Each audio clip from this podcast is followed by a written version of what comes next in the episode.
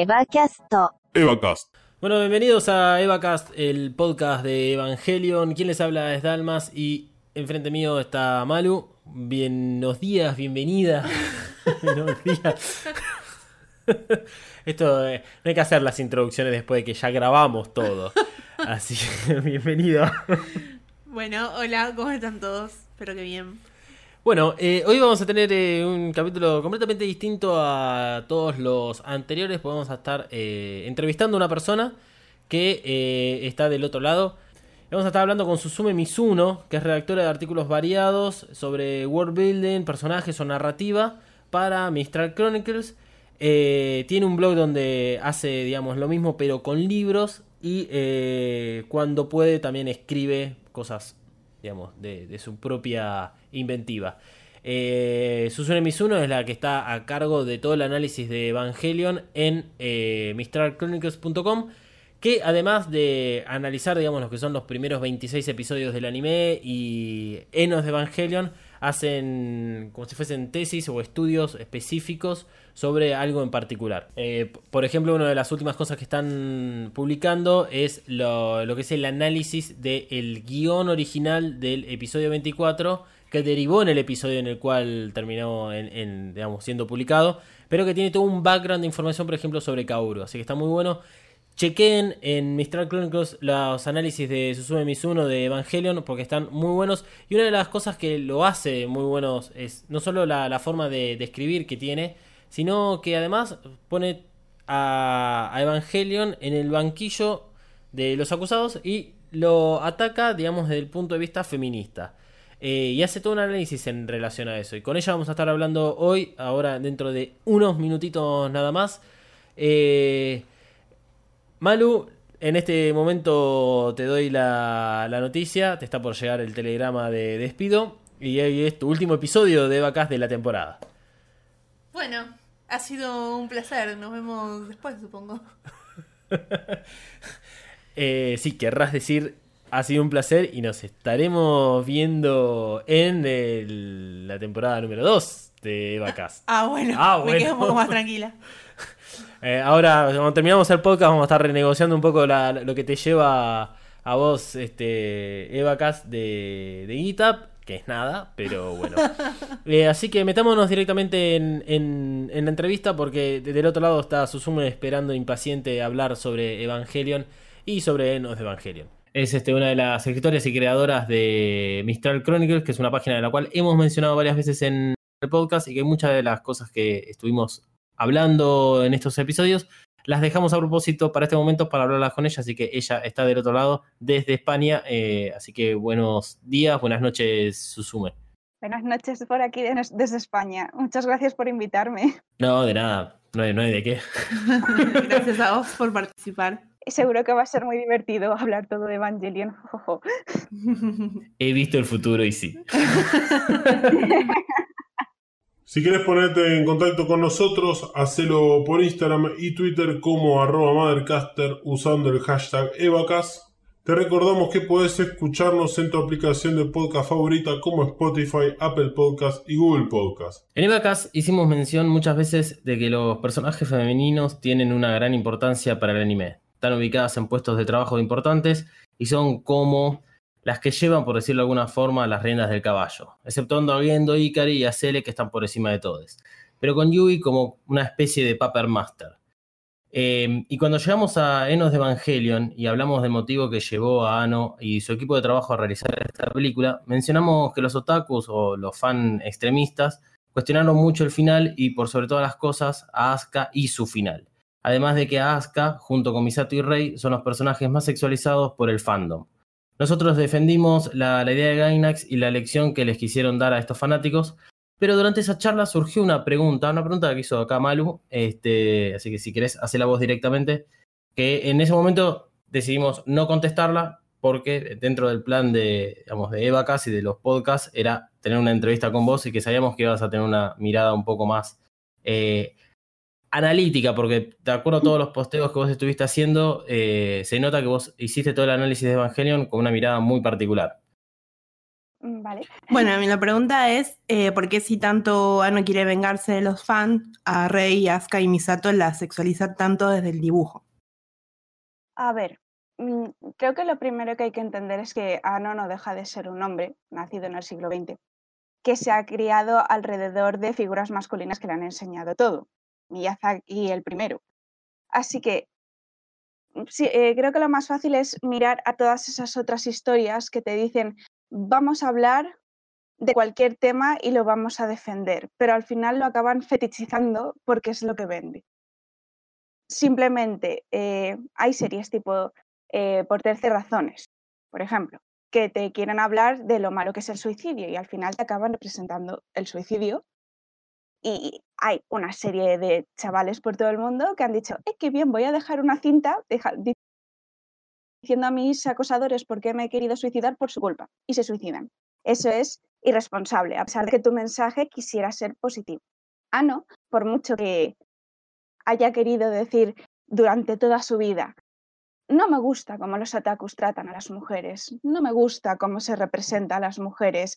En todo Evangelion ha vendido al final siempre el fanservice. Es más, es una de las cosas que te dice Misato en, en los previews del siguiente episodio. En el siguiente habrá mucho más fanservice, así que venid, venid. Y luego te lo dicen también en las películas de Rewill. Así que eh, realmente no creo que Ano se estuviera vengando en, el término más cruento de la palabra de lo que podríamos interpretar, sino que les está diciendo a los fans, veis asco. Y os voy a mostrar al mundo lo que habéis hecho, porque lo que hace es mostrar las cartas, que es lo que siempre más me ha sorprendido. Me habéis amenazado de muerte y el mundo lo va a saber, y hemos hecho la película y no os va a gustar. Así que si a lo que os estáis refiriendo eh, más bien con vengarse es el final desagradable que se tiene con Asuka, que es otro tema distinto que creo que lo vamos a tratar un poco más adelante en la relación de Shinji y de Asuka. Pero mm, cuando quieres representar a, a una niña en una película y quieres hablar de cualquier cosa de abusos sexuales, acoso, cosificación, y lo haces siendo un hombre, normalmente no vas a verlo desde el punto de vista de ella, lo haces desde el punto de vista tuyo. Y a ti te han enseñado desde toda la vida que las niñas hay que verles el culo, hay que verles los pechos. Y así, si os dais cuenta, Asuka no tiene su propia complementación, aparte de por tiempo. Vamos a admitir que el tiempo está ahí. Pero lo único que vemos siempre es el punto de vista de Shinji. Y Shinji, quieras que no, se ha criado con las ideas masculinas que le están imponiendo todo el rato. Misato le pone los pechos en la cara diciéndole, sé un hombre. Tienes que, entre otras cosas, mirarme como una mujer. Shinji ha absorbido todas esas ide- ideas y las está aplicando. Y esto lo hace porque Ano no deja de ser un hombre y la mayor parte del equipo de Gainax también. Y no sé si me estoy enrollando mucho, pero me gustaría poneros un ejemplo de cómo creo que se podría hacer, porque se ha hecho. Hay un- una barbaridad de obras que han tratado el abuso de los hombres a las mujeres. Silent Hill, sin ir muy lejos. Todo Silent Hill es una complementación. Llegas a una especie de ciudad que te muestra tus peores temores. Y muchos de esos temores son sexuales. Pyramid Head tiene que sonar. Estás hab- estás- perdón, eh, estás hablando de Silent Hill el juego. Sí, el juego. Ok. Pyramid Head os suena, ¿no? ¿Cuál? Pyramid Head, el, el, el señor este que tiene una pirámide Una en la cabeza, pirámide en la una- cabeza. sí, y que va con una espada a todos lados y, se- y viola a los monstruos femeninos que hay por ahí, que es una, una representación del psique del protagonista. Y luego saltas al tercer juego y es el punto de vista de un hombre respecto a cómo una niña se siente incómoda cuando empieza a madurar sexualmente. Y dices, "Ah, sigues representando cosas que una niña no ve así. Y lo digo porque soy mujer. Mis miedos nunca han sido una señora con un escote que le llega hasta el vientre y puede abrírselo en cualquier momento y Dios mío, me quiero acosar. Eso no es lo que ve una mujer. Sigues creando todo lo que va a atraer a un público masculino.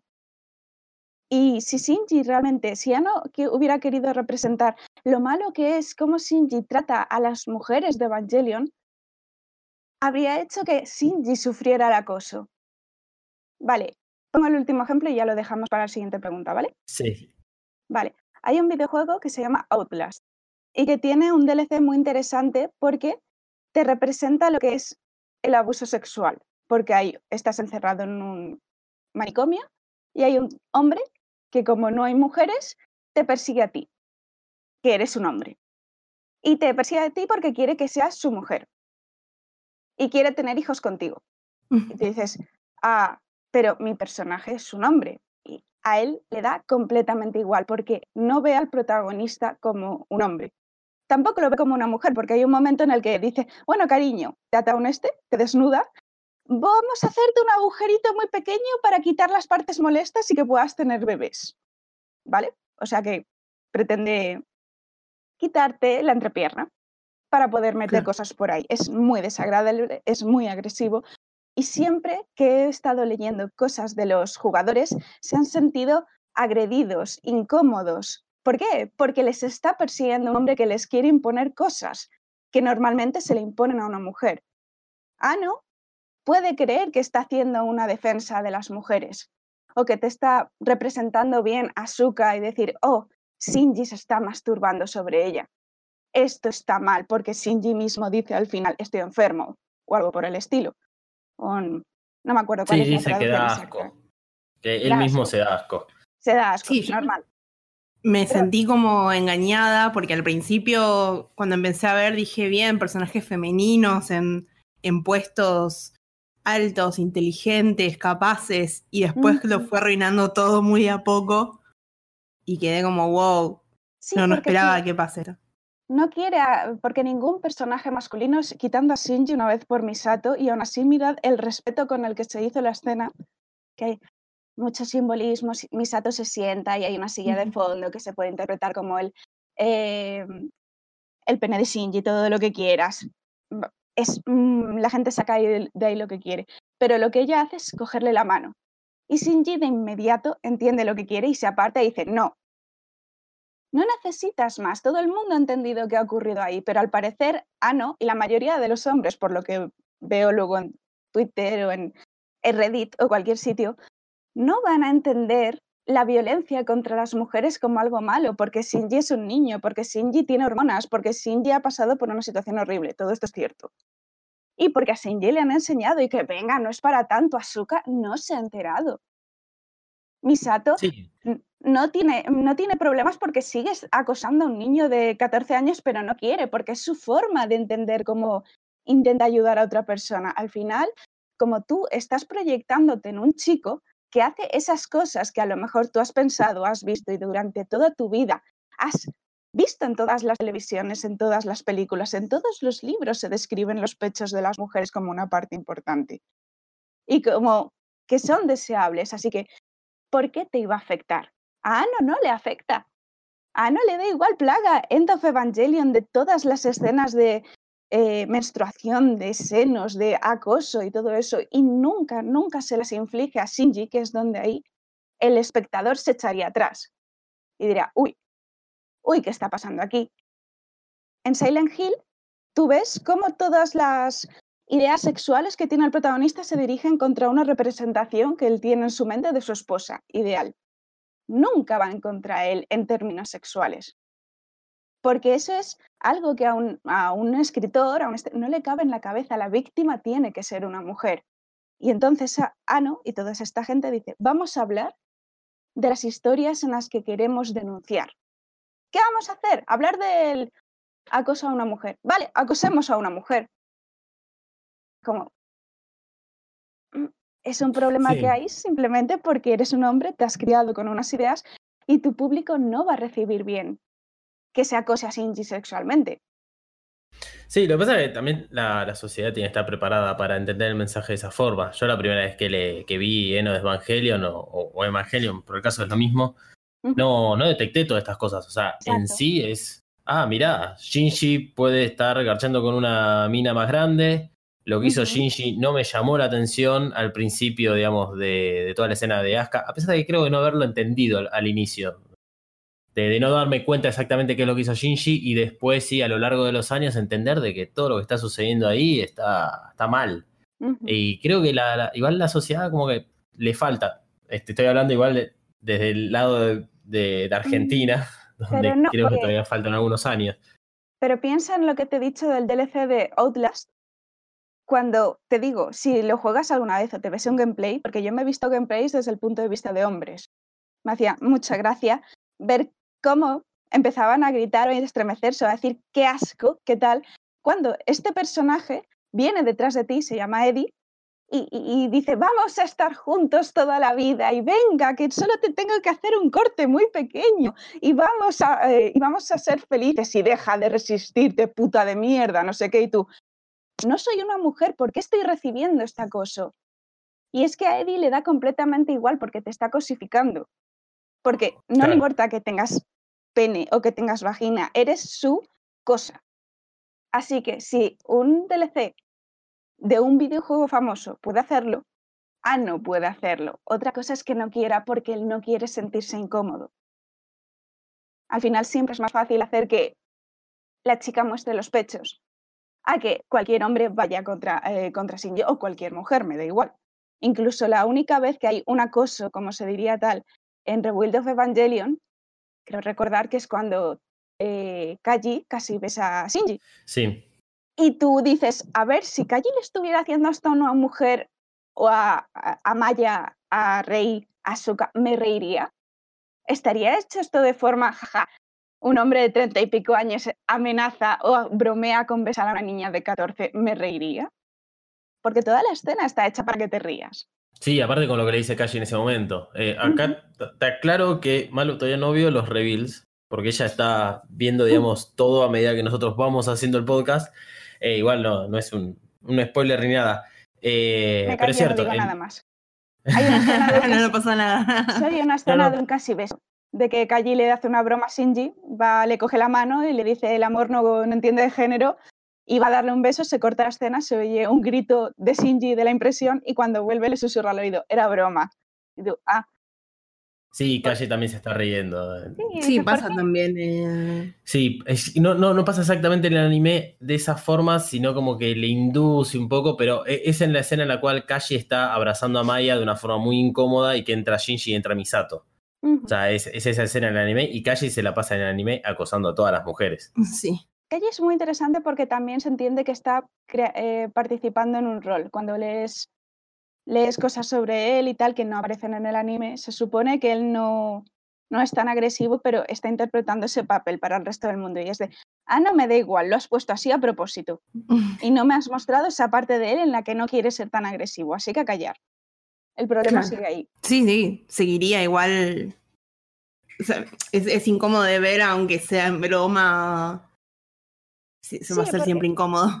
Sí, porque dices, a lo mejor con Misato, si está en una relación, vale, pues es su dinámica, pero es que no están en una relación. Y Misato se está resistiendo la mitad del tiempo. Y es como, mm, ok. Sí, está, está lleno de, de todos estos puntos, eh, la, la serie y las películas, obviamente. Eh, Y es algo que, pues igual ya lo dijiste vos, no, no vamos a hablar ahora de- del reveal, no viene al caso tampoco, pero el reveal está, creo que plagado de, de todos estos casos. Eh, Sí, desde sí. el dibujo, desde cómo muestran a todos los personajes de una forma distinta al anime. Se nota también que Ano, es muy brevemente, Ano comenta en algunas entrevistas que se sentía muy incómodo porque quería dejar a todos los demás directivos conformes y todos iban metiendo sus cosas. Y se nota mucho que Ano no tiene tanto control sobre este proyecto como tenía con Evangelion. O al menos no, tenía, no tiene tanto equilibrio, por decirlo así. Sí, sí, sí, eso, eso es verdad. Este, se, se nota a veces la, la falta de él, de, de la presencia, porque en el anime está todo bastante controlado. Eh, más allá de que encima ellos tenían, o sea, les exigían por parte de la, digamos, la, la televisión de que no puedan mostrar cierto contenido y por eso además después eh, fueron a, a hacer una película para poder mostrar otro tipo de contenido. Que bueno, eso es lo que tienen que lidiar todos los artistas, todos los creadores. Bueno, ustedes lo habían hablado un poco en, el, en su podcast, en el primer episodio. De cómo, creo que era el caso de, de Death Note, que les obligaban a hacer la segunda temporada y donde eh, Mia Milla eh, Eh, desaparece Misa. como personaje, Misa. Este, es comprensible que hay autoridades, es igual con Kaworu y con Shinji. Gainax censuró los dos eh, guiones que había, que, donde Shinji y Kaworu se besaban, no había mucho más explícito el contenido, que me gusta lo que ha salido al final. Pero es de- evidentemente el autor tiene una idea, y es- pero está trabajando con gente, no es como un libro, que es solo tuyo. Estás trabajando con mucha gente y al final va a influenciar. Pero llega a un punto absurdo en Rebuild. Rebuild es, es un caso que da mucho miedo. Sí, sí, sí. O sea, a- acá Manu me mira como diciendo de qué están hablando, pero bueno, ya, ya, ya le va a tocar. este, pero, pero sí, sí, es cierto, da, da mucho miedo porque rompe un poco con lo que, por lo menos lo que quiere mostrar eh, el anime. Se aleja un poco de ese camino. Pero bueno, para, para nosotros no irnos por, por ese camino, em, hay algo que, que queda bien, bien claro, digamos, en el anime y en la película. Acá lo, lo intentamos de- dejar de, de la misma forma, pero en internet se ven cosas diferentes. Que es esta, esta relación, o sea, desde nuestro punto de vista, tóxica entre Shinji y Asuka, pero que eh, aún así la gente quería que Shinji y Asuka sean eh, este, eh, novios, digamos. Eh, acá mi pregunta es, porque si me pongo en la cabeza de, de Ano, es, ok, yo estoy tratando de dejar en claro que Asuka y Shinji se detestan, es una relación tóxica, el, el fan lo está recibiendo de la forma incorrecta y en Enos de Evangelion intenta nuevamente poner en claro esta situación y que, para mí queda clarísimo en cómo Asuka lo rechaza todo el tiempo a Shinji. Eh, la, la- la consulta es si con esto que quiso mostrar Ano se fue un poco de los personajes que estaban en el anime. Digamos, si en la película Asuka y Shinji, por demostrar esto que quería contar Ano, se pierden un poco de su arco de personaje. Es que claro, es problemático porque todo ocurre dentro de la complementación. Asuka está en coma, fuera de. en el mundo real, y luego muere, y luego entra en la complementación, y nunca vemos su complementación o instrumentalización desde el punto de vista de ella. Así que hay momentos en los que dices, estoy viendo a la Asuka que tiene Shinji metida en la cabeza, o estoy viendo a Asuka que está metiéndose en la complementación de Shinji, porque puede darse ese caso.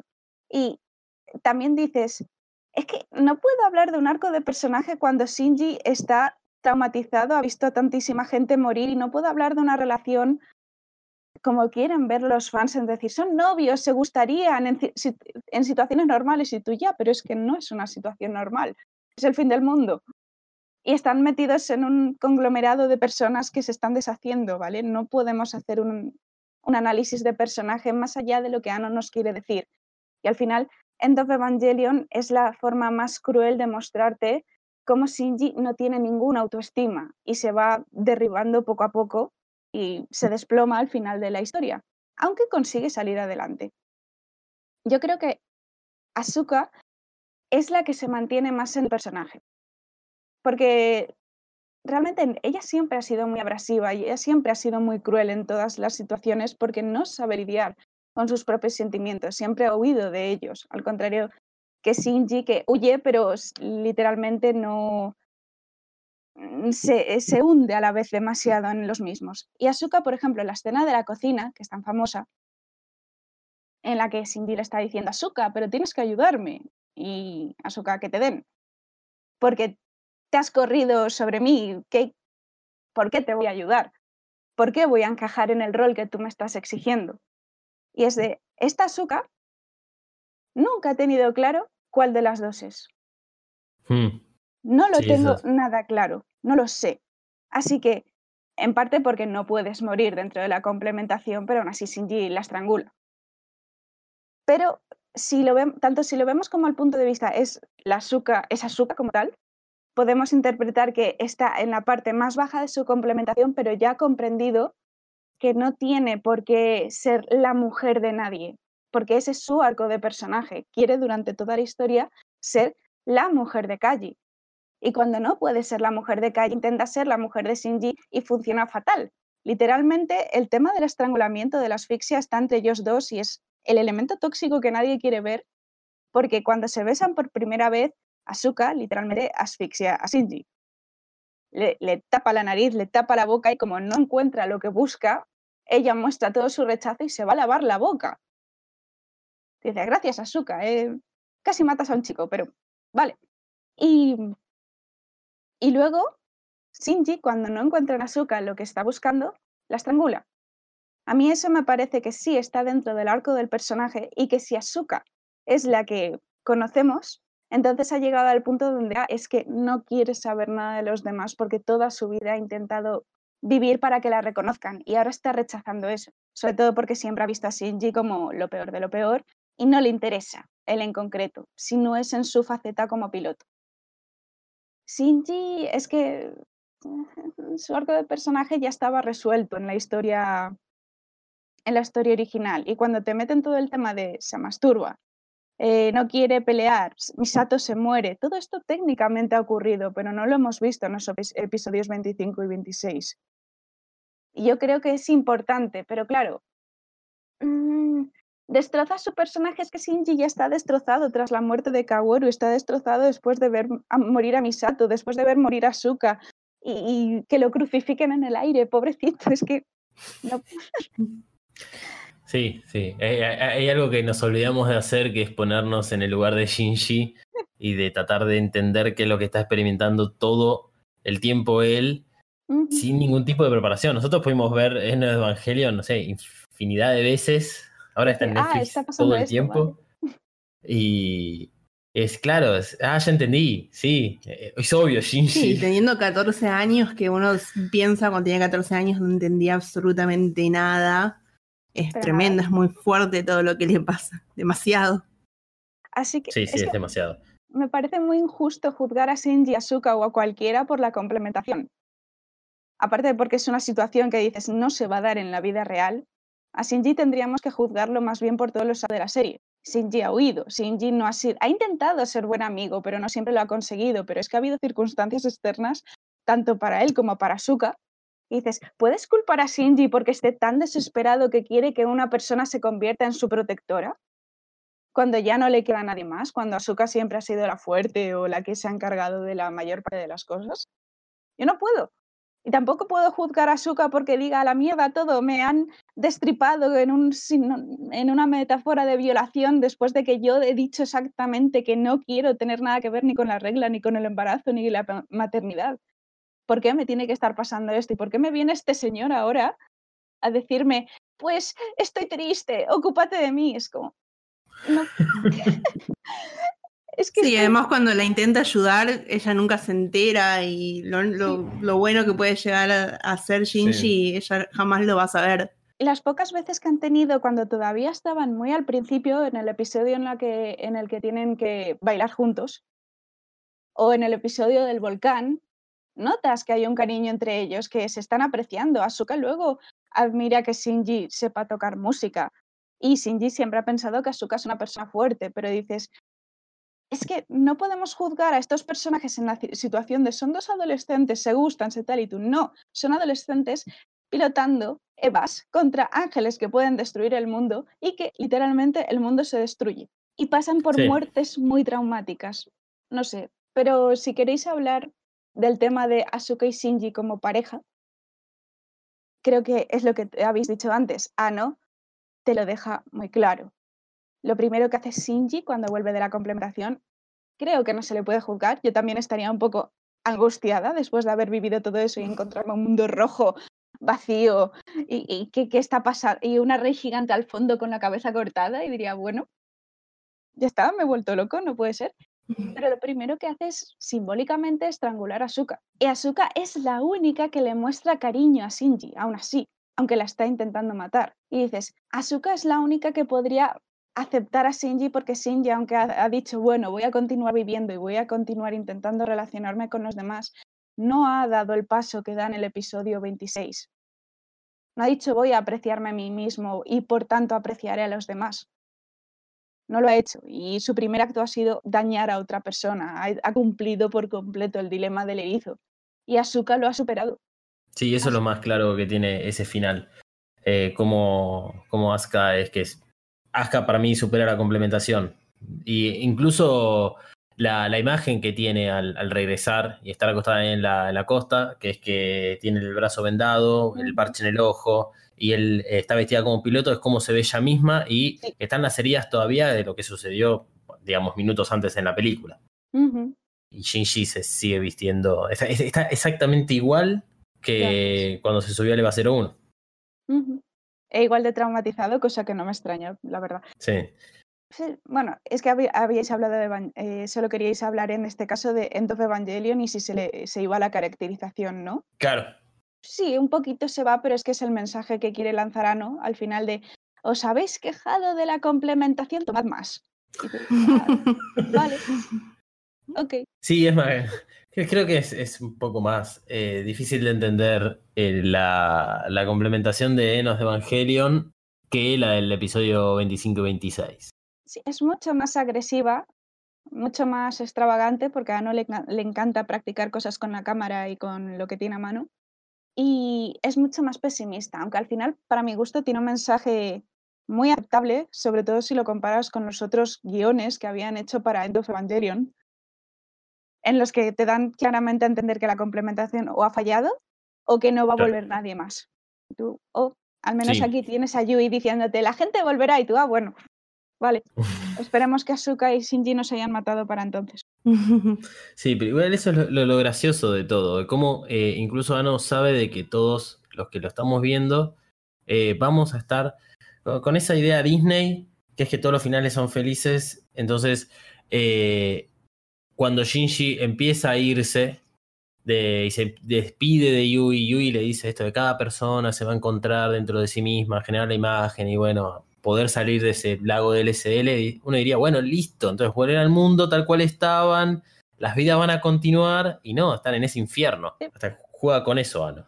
Sí, ah, y luego dices, no quiero entrar en qué pasa con los bebés o con toda esa gente que no tiene la suficiente capacidad para encontrarse a sí mismo. Acabáis de provocar un genocidio impresionante, pero vale, vamos a dejarlo en lo simbólico, que es lo bonito. Sí, dejémoslo ahí, eh, pero pasemos a, a algo que está, digamos, relacionado a estos tres, a Shinji, a Asuka y a Ano, que es eh, en realidad la grabación de la escena final. Uh, ¿Qué pasó con las Seiyus? Las Seiyus son las actrices de doblaje este, de, tanto de Shinji como para Asuka, porque la escena del ahorcamiento entre Shinji y Asuka pasó algo en el estudio, y eso vos lo Mm. sabes bien. Sí, sí. Es. Mucha gente no lo sabe, pero la Seiyu de Asuka, Miyamura, decidió que durante mucho tiempo no iba a acercarse de nuevo a Ano y es más, sorprendió. Yo creo que le pagaron una millonada para que volviera a Rebuild. De verdad que lo creo. Porque grabando End of Evangelion, esto es algo que ha pasado en, en otras grabaciones, en cuentos de Terramar y todo eso, pero nunca hasta este extremo, por lo que yo sé. Que es en el momento de la, en que Shinji estrangula a Asuka, eh, la Seiyu de Shinji estaba estrangulando a Miyamura para que pudiera hacer los sonidos de estrangulamiento. Y estuvo a punto de mandarla al hospital porque a Ano no le convencía y tenía que apretar más fuerte y más fuerte. Así que al final salió esta cosa que realmente yo no creo que fuera necesario porque casi no se oye lo que el sonido que está haciendo Asuka. Y fue una escena muy horrible y de que eh, me ha roto por completo lo que pensaba sobre Ano porque sé que es un tío muy raro. Sé que es un hombre muy inquietante. Miyamura comenta también en una entrevista que el Kimochi Warui salió porque ella tenía, cuando la están estrangulando, ella tenía que decirle a Shinji unas frases muy frías, muy, muy frías, para todos aquellos que piensan de, oh, Asuka está dispuesta a acostarse con Shinji en este momento y tú, ajá. Eh, pero no le salía porque estaba en una situación que no, no se sentía cómoda, así que Ano le dijo, a ver, piensa que estás durmiendo en tu casa y de repente entra un extraño y se te acerca. Y no me acuerdo si le decía si te toca o cualquier cosa. Dice, no, eh, creo que evidentemente está haciendo referencia a lo que Asuka recuerda de cuando Shinji, porque en la complementación se mezclan todas las imágenes, es, ella sabe que Shinji se ha masturbado sobre ella. Y dice, ¿qué dirías? Le dijo Ano a Miyamura y Miyamura ya dijo, a la entrevista. Yo ya sabía que este hombre era extraño, pero en ese momento me sentí muy asqueada y de ahí sacó el kimochi warui. Y como no le salía otra cosa, Ano lo incluyó. Y es la frase que cierra la historia. Y entre eso, que sabes que la ha estado estrangulando y tal, se te queda, a mí se me queda el cuerpo muy revuelto porque eso es, una violencia muy importante. No deberías hacerle eso a ningún actor por querer cumplir tu este artístico. Ahógate tú, no sé. Sí, pero bueno, es como la, los otros directores así extravagantes como Kubrick hacen cosas a los actores con tal de plasmar su visión. Sí, sí, Eh, supongo que se justifica por ese lado, aunque es injustificable, obviamente. es terrible. Este, sí. Em, ya alejándonos, digamos, de Asuka y Shinji para aflojar un poco. Em, algo de, de lo que me sorprendió al leer lo- los análisis que vos escribís ahí en Mistral, pero sos la única persona que a las Eva la, Ah. la llama como, como este, de, forma femenina. Sí. Y eh, haces, eh, escribiste en la cuarta parte del análisis de Eno de Evangelion algo sobre la- las Evas en serie, que no son Evas en serie, sino que Producción en masa. ¿Te refieres a las blancas? a las blancas. La cosa es que al, haces muy bien la, la diferencia entre lo que son las cebas, o sea, eh, las unidades 1, 2 y 3, por dar un par de ejemplos, pero lo- las arpías, te referís a ellos como en masculino. Sí. ¿Por, por qué haces esta diferencia? Bueno, aparte de por su di- diseño que es claramente, ah, como todo en, en End of Evangelion, es, es un pene andante. eh, no, no sé si os habéis fijado en las caras, pero, Sí. pero, pero es que es- son y tienen prepucios. ¿Dónde está la boca? Es, no sé. Eh, a esto me refiero básicamente porque aunque la gente, es cierto, es que es problemático porque hay veces en los diseños de la Seba, que, de la Seba tal cual, de la Evangelion, que tienen elementos masculinos en su cuerpo y hay otras que no. Así que me encantaría que hubiera, porque en Rebuild, por ejemplo, se cambia y se ve en los diseños que tienen, entrepi- eh, que tienen eh, pene y, y lo demás en la entrepierna. Y tú, ah, aquí sí, en la otra no. Así que yo a las, a las unidades Evangelion las llamo femenino, aparte porque es unidad. Y siempre se me ha hecho muy raro que se les llame los Eva, aparte porque Eva es claramente una mujer. Y el sin- creo que el significado está muy claro si llamas a tus personajes Eva, pero bueno. Eh, ¿No? Sí, están las, las madres adentro, Claro. o sea, todo indica que son femeninas. Sí, sí, porque tienes, eh, tienes el núcleo donde están metidos las madres de los pilotos. Luego tienes los elementos de la Seba que parecen ser relativamente neutrales, pero no dejan de ser copias de Adán, que Adán también se refieren a ella como madre. Claro. Es decir, Kaworu dice la madre de. Me acuerdo que me copiaron uno de los artículos que hice sobre Adán y Kaworu y me cambiaron el, el nombre de madre a padre de los ángeles. Y yo, pero bueno, si me copias al menos manténme eso, vaya. Eh, y tienes todos estos elementos que claramente es- son femeninos. Son las madres. En cambio, las Eva, las arpías, o como se quiera llamar, son, aparte de todo este significado de hoy somos penes andantes, están con un dummy plug dentro que está basado en Kaworu, mientras que el dummy plug de la EVA 01 estaba basado en Rey. Kaworu, aunque es Adán, sigue siendo un chico. Se creó con la imagen de un hombre y te lo comentan en muchas entrevistas que es el ideal, que no tiene nada de femenino. Y yo, bueno, tiene un poco de femenino, pero bueno. Eh, a ver, tiene elementos que dices, no estoy, no es eh, Sí, calle, sí. no sé. No, hay, Eh, hay gente que no quiere ver la realidad, es así. Sí, pero bueno. Eh, y entonces tienes a todos estos elementos femeninos y luego se da la escena con la Eva 02. Ana, no me acuerdo en qué entrevista, dijo que quería representar una violación, con lo que se le hace la Eva 02. Y el comportamiento de las Eva de producción en masa, o los Evangelion, si se, quiere llam- eh, les va a llamar en masculino, es depredatorio, completamente. En cuando Asuka cree que ha ganado, de repente los Eva, porque no se les ha destruido el motor S2, se levantan y completamente heridos, a pesar de todo, sonríen y se abalanzan sobre Asuka, que no puede moverse porque se le ha acabado la energía. Y en el momento en que empiezan a destriparla, tú puedes ver cómo la están lamiendo en algunas ocasiones, aparte de porque luego le quieren meter las bocas para arrancarle los intestinos y todo eso. Hay momentos en que lamen. Y todo, todo desde la postura tal hace referencia no solo a una violación, sino a un posible, a un posible aborto o embarazo, porque se le caen las entrañas. Y para mí, al menos, es claramente evidente que estas Evas están representadas como hombres, al contrario que todas las demás. Y me parece muy interesante porque son las únicas cuyas almas no conocemos. Las otras, incluso la, eh, la 03, creo que era, Hmm, la 03 se te da a entender que tiene el alma de, Toji- eh, de la madre de Toji, porque si no, no podría pilotarla.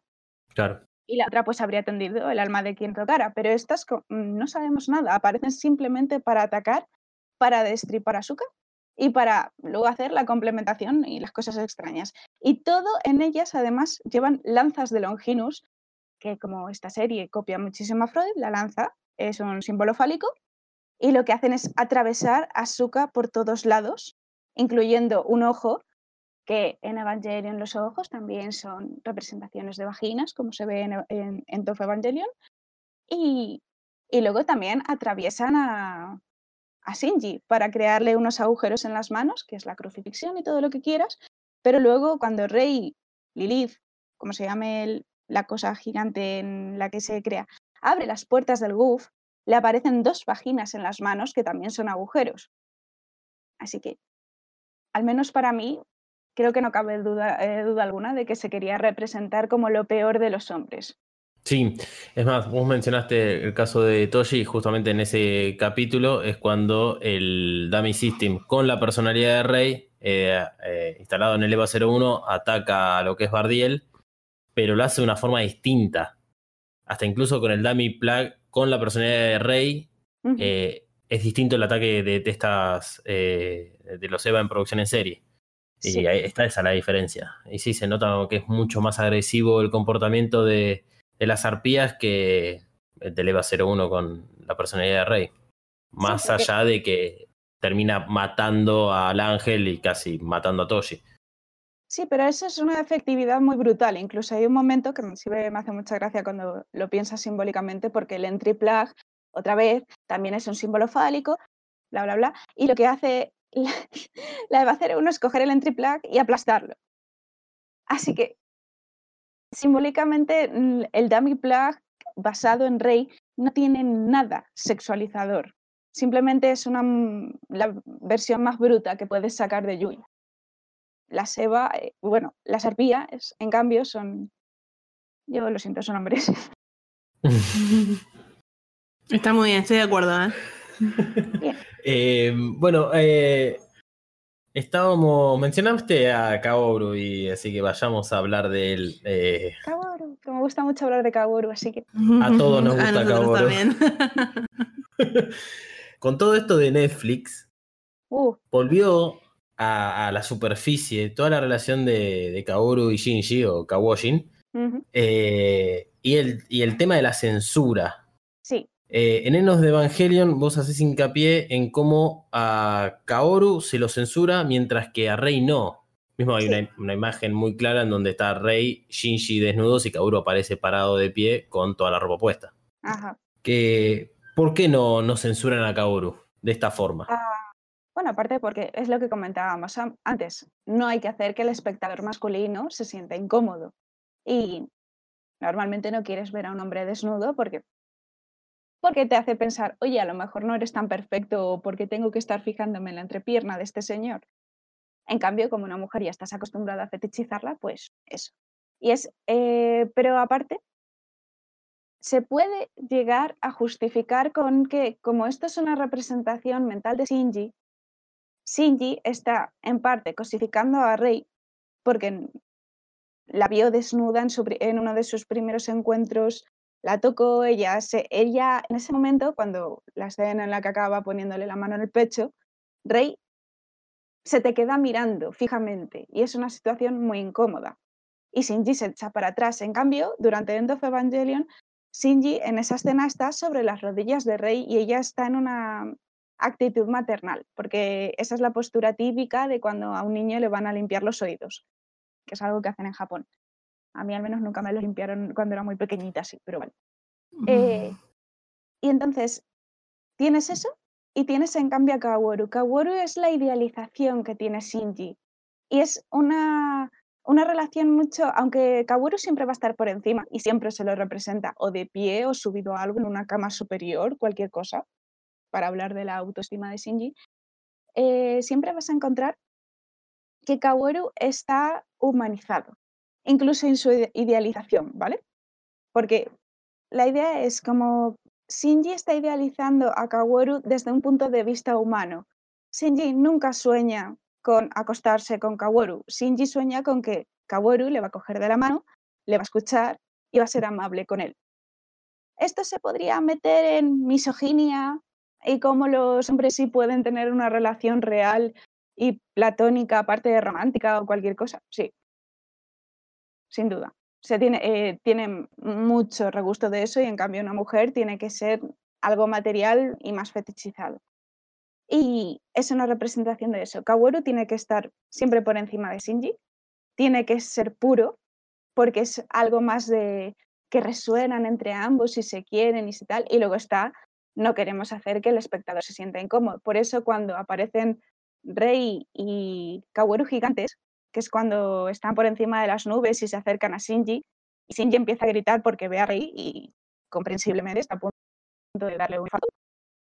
Y entonces Rei se convierte en Kaworu, o digamos Kaworu sale. Si os fijáis, Rei tiene los pechos marcados y se le representan los pezones. En, todas, en todos los animes japoneses no se considera que una mujer está desnuda si no se le representan los detalles. Y por eso tenemos las transformaciones de Sailor Moon o cualquier cosa que técnicamente están desnudas cuando se convierten. Pero no se les está representando los pezones ni similar, así que como, bueno, pantallita de humo. A Rey se la está sexualizando cuando es gigante, a Kaworu no. Kaworu no tiene eh, pezones y, aunque en el caso de Rey también se le corta a partir de las caderas, no ves nada en Kaworu que pueda ser sexual y es simplemente para que el espectador se sienta cómodo y probablemente los dibujantes también. Porque si os fijáis, quitando el hentai, en general, a un hombre siempre se lo dibuja muy asexuado, a veces ni siquiera se le representa que tenga nada entre las piernas. Nada. Es decir, fijaos alguna vez y es como podrían ser mujeres sin pecho, ¿vale? Porque no hay nada entre las piernas. Y eso es para que el espectador no se sienta incómodo. Y me hace pensar en que ¿a quién fue? A Loki en Marvel, de las películas estas que han salido, le tuvieron, no sé si es rumor, pero que le tuvieron que borrar con CGI la entrepierna al actor, porque se marcaba demasiado con el traje. Y es, eh. todo, y es todo para la comodidad no de las mujeres, sino de los hombres. Claro. Sí, sí, totalmente de acuerdo. Sí, no, para mí es la, es la primera vez que escucho esto. pero sí, puede ser, pero tiene una lógica Claro, sí, es obvio. Tremenda, eso es obvio. Es obvio, sí, a ver, eh, he, leído miles de comentarios, ya sea por memes o cualquier otra cosa de, gente diciendo que si ve porno y de repente ven al flaco, se, le corta. Digamos, y qué sé yo, no te ves un espejo. Claro. Sí, o sea, tu, tu propio cuerpo te disgusta, entonces, o sea, no, no sé. Y sí, yo lo veía, lo veía Kaoru y, y, sí, eh, yo lo, lo, identifico con un actor este, que es em, Cody Fern. Cody Fern, el de American Horror Story, que es súper andrógino y es como que para mí, eh, si tuvieran que hacer el live action, Kaoru debería ser este actor. Eh, y sí, es, es completamente andrógino, o sea, tiene rasgos femeninos, o sea, lo ves que no tiene el, bulto, el pelo, todo, las expresiones son completamente no femeninas, pero andróginas. O sea, no son masculinas. Claro. por lo menos en mi, caso, la, de los primeros recuerdos que tengo en Kaoru era que, que me parecía que lo hacían de esa forma para parecerlo lo más angelical posible, porque es el primer momento en el cual nos ponen que un ángel puede ser un humano, porque es, nos lo devela, digamos, vamos allá de que Rey siempre estuvo dando vueltas por ahí, o sea, hasta ese momento no, no, no nos lo dicen, y que Kaoru es como decir, ah, bueno, finalmente es el típico ángel que nos mostraron en todas las películas de Hollywood y que tiene eh, esos aspectos andróginos, y, bueno, lo, lo dibujarán así por este motivo. Claro. Eh, mente masculina, obviamente. Claro. Es que tiene que ser agradable, la- eh, tiene que ser agradable la vista y no sentirte amenazado por él. Así que, cabrón, es que por eso me hace mucha gracia con la idea que tienen en Evangelion de los elementos femeninos, de la feminidad tradicionales. Kaworu tiene muchos de estos elementos maternales. Así que a mí cuando me dicen, lo hicimos sin intención de que tuviera nada femenino, yo, bueno, vale. Supongo que es- tendré que creer. Sería la intención. Pero Claro, porque la idea es que Kaworu te encante. O sea, te, te llegue, como que te fascina y tiene como una energía que, que no sé, te no, no enamora, pero te, te encanta, te, te hace volar, no sé, una cosa Te así. llena de paz. Sí. eh, te, te lo transmite, seas eh, hombre heterosexual o mujer cis, o sea, lo que sea.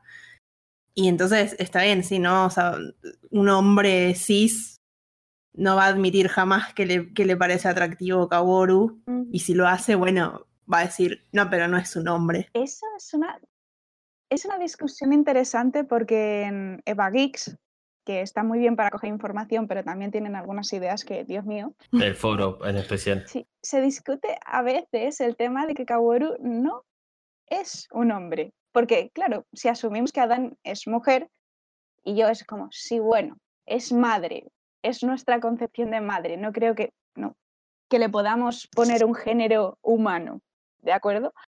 Pero, y dicen, ¿no veis en la escena cuando sale Kaworu gigante que no se le ve nada? Es porque no tiene nada, es una mujer. Y yo, madre mía, los extremos para justificar que a Shinji le gusta un señor, por favor.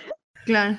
Pe- Pero es muy comprensible esa postura. Eh, ac- acá en Argentina, si, no sé cómo será allá en España, pero si eh, un hombre hace algo y se aleja un poquito de la masculinidad, es este puto, gay, maricón, cualquier cosa menos macho o hombre. Entonces es, es obvio, si, si le quiso dar un beso a Shinji en el baño o le habla del corazón en el baño, mirándolo parado desnudo, ah, debe ser este. O, Que le cae bien. Claro. Claro, que le cae bien. Sí, no, pasemos el rato, tipo, juguemos a la play a la noche y, y listo. Es solamente una amistad de dos personas que se gustan. Bueno, eso, eso es un tema que, que, que creo que genera mucho revuelo, es toda la, la parte sexual de Shinji. Eh, de- desde, desde el comienzo del anime, o sea, él siendo un adolescente de 14 años, yo lo, lo- siempre lo, lo vi de, mm, con una mirada que es como que Shinji no, todavía no está mentalmente madurado como para entender re- la- digamos, lo relacionado al sexo. Con- digamos, no lo busca, no tiene, digamos, por qué la necesidad, o no sé si será falta de hormonas eh, hasta ese momento. Pero él es un pibe que podría ir por la vida tranquilamente, más allá de los sucesos de Evangelion, sin la necesidad de buscar o no una contraparte como para tener alguna relación amorosa. Eh, y a lo largo de Evangelion se le van presentando diferentes situaciones en las cuales a él lo, lo ponen en eh, esta cuestión de tiene que hacer algo sexual. Cuando Asuka se acuesta en la cama que no corresponde, situaciones con Kashi, situaciones con Misato, eh, y mismo la situación con Misato, mucha gente diría, eh, pero ¿por qué no siguió adelante? Uy, sí, lo dicen. O mismo todo lo que sucede con, con Kaoru. Hay toda una. Hay como un. No, no, no, no, no, es un misterio. Además de que no importaría realmente cuál es la sexualidad de Shinji, pero que hay muchos que hacen hincapié en eso. Este. En, en qué, cuál es la sexualidad de Shinji. Sí, a mí me parece también un poco andrógino y un poco asexuado en, en ciertos momentos. Sí, tal vez sea eh, pansensual o todo lo contrario, sexual. Ujú. Eh, pero bueno, creo que creo que todos al principio decimos siempre de Evangelion, si alguien nos pregunta algo acerca de, de cómo es o, que, no- que lo expliquemos, es, mirá, es un sinfín de misterios que no vale la pena resolverlos ni meterse. Sí, hay que entender la época también, que es muy dis- distinta, a pesar de que no ha pasado tanto tiempo, pero es muy distinta. Antes, más en Japón, las mentes están muchísimo más cerradas que ahora, Que nosotros podemos entender más cosas este, que ellos en el 95. Sí, sí, bueno, eso sí es cierto. Son 24 años de diferencia y todo cambió bastante. Que, pero igual Evangelion evolucionó y, digamos, se mantiene con los años muy bien, envejeció muy sí, bien. sí, sí. Eso, eso es un crédito para darles. Sí. Muy rompedor. sí, eso siempre me pareció fascinante. Eh, tenés un poco de noción, por lo menos más que nosotros, de, de la cultura japonesa. Sí, a ver, eh, no soy experta, no podría hacer una tesis y cualquier persona podría venir y decirme no tienes razón y yo diría, bueno, habrá que comprobarlo, lo podemos hablar con otra gente que sepa más. Pero eh, a lo largo de los años y a partir de ir leyendo y estudiando cosas, pues un poquito sí, sí. ¿Por, ¿Por algo en concreto? Eh, para ver, eh, digamos, qué tan cierto es, digamos, todo lo que se ve en, en el anime de las películas, digamos, todo lo que es Evangelion, qué, qué tan cierto es, digamos, el, este, esta sociedad patriarcal, Uy, sí. pero que va, yo lo, lo- lo siento de, en otro nivel, en donde directamente la mujer, o sea, está completamente de lado. Lo he visto en otros animes que la mujer la representan así, y mismo en, en, en esa versión escolar de, de Evangelion del episodio 26, Ujú. donde a, a Yui la relegan completamente a lavar los platos. Y Ikari, el típico papel de, de padre, hombre, que no le da bola a nada y está aislado. Esa es una situación muy real y es muy problemática de que ha, eh, ha habido periódicos que hablan a veces del tema, realmente periódicos extranjeros, ¿vale? Porque yo no leo en japonés, leo muy poquito por encima. Eh, pero hay un, tal situación que hace unos años ya se expulsaba a mujeres de la Universidad de Tokio de Medicina, porque si no, no iban a tener hijos. Y hay una persecución para que las mujeres que tienen hijos no puedan trabajar o no tengan trabajos decentes, lo cual obliga a formar unidades familiares, en la que el hombre tiene todo el control económico. Y eso es una situación real. Si queréis, luego puedo buscaros la información para que se vea de mujeres que cuentan sus historias en el momento en que tuvieron un hijo, porque además es algo que se impone muchísimo. Tú te gradúas y te tienes que casar. Es, es una es lo que se espera. Incluso Japón, como tiene mucho esto de no afrontar los problemas mientras los puedas cubrir, se da la situación de que la homosexualidad no está muy aceptada, pero se puede pasar por alto siempre y cuando te cases. Mm. Puedes tener parejas fuera si eres un hombre. La- el, el lesbianismo, por supuesto, no existe, al parecer. Eh, puedes tener parejas mientras te cases y tengas hijos. Mientras cumplas tu papel con la sociedad. Y tu papel con la sociedad es ser un hombre, trabajar y estar ahí para la sociedad y para tus padres. Y eso, la, por eso, Ano tiene bastante respeto por las mujeres. Es más, Shinji, que hemos comentado si es asexual o lo que sea, Shinji iba a ser una mujer. Porque Ano hizo una serie que es Nadia, el secreto del agua azul, y Nadia es un personaje de, está muy basado en cosas de Miyazaki. To- todo está basado en cosas de Miyazaki, es Mm. terrible en algunos aspectos.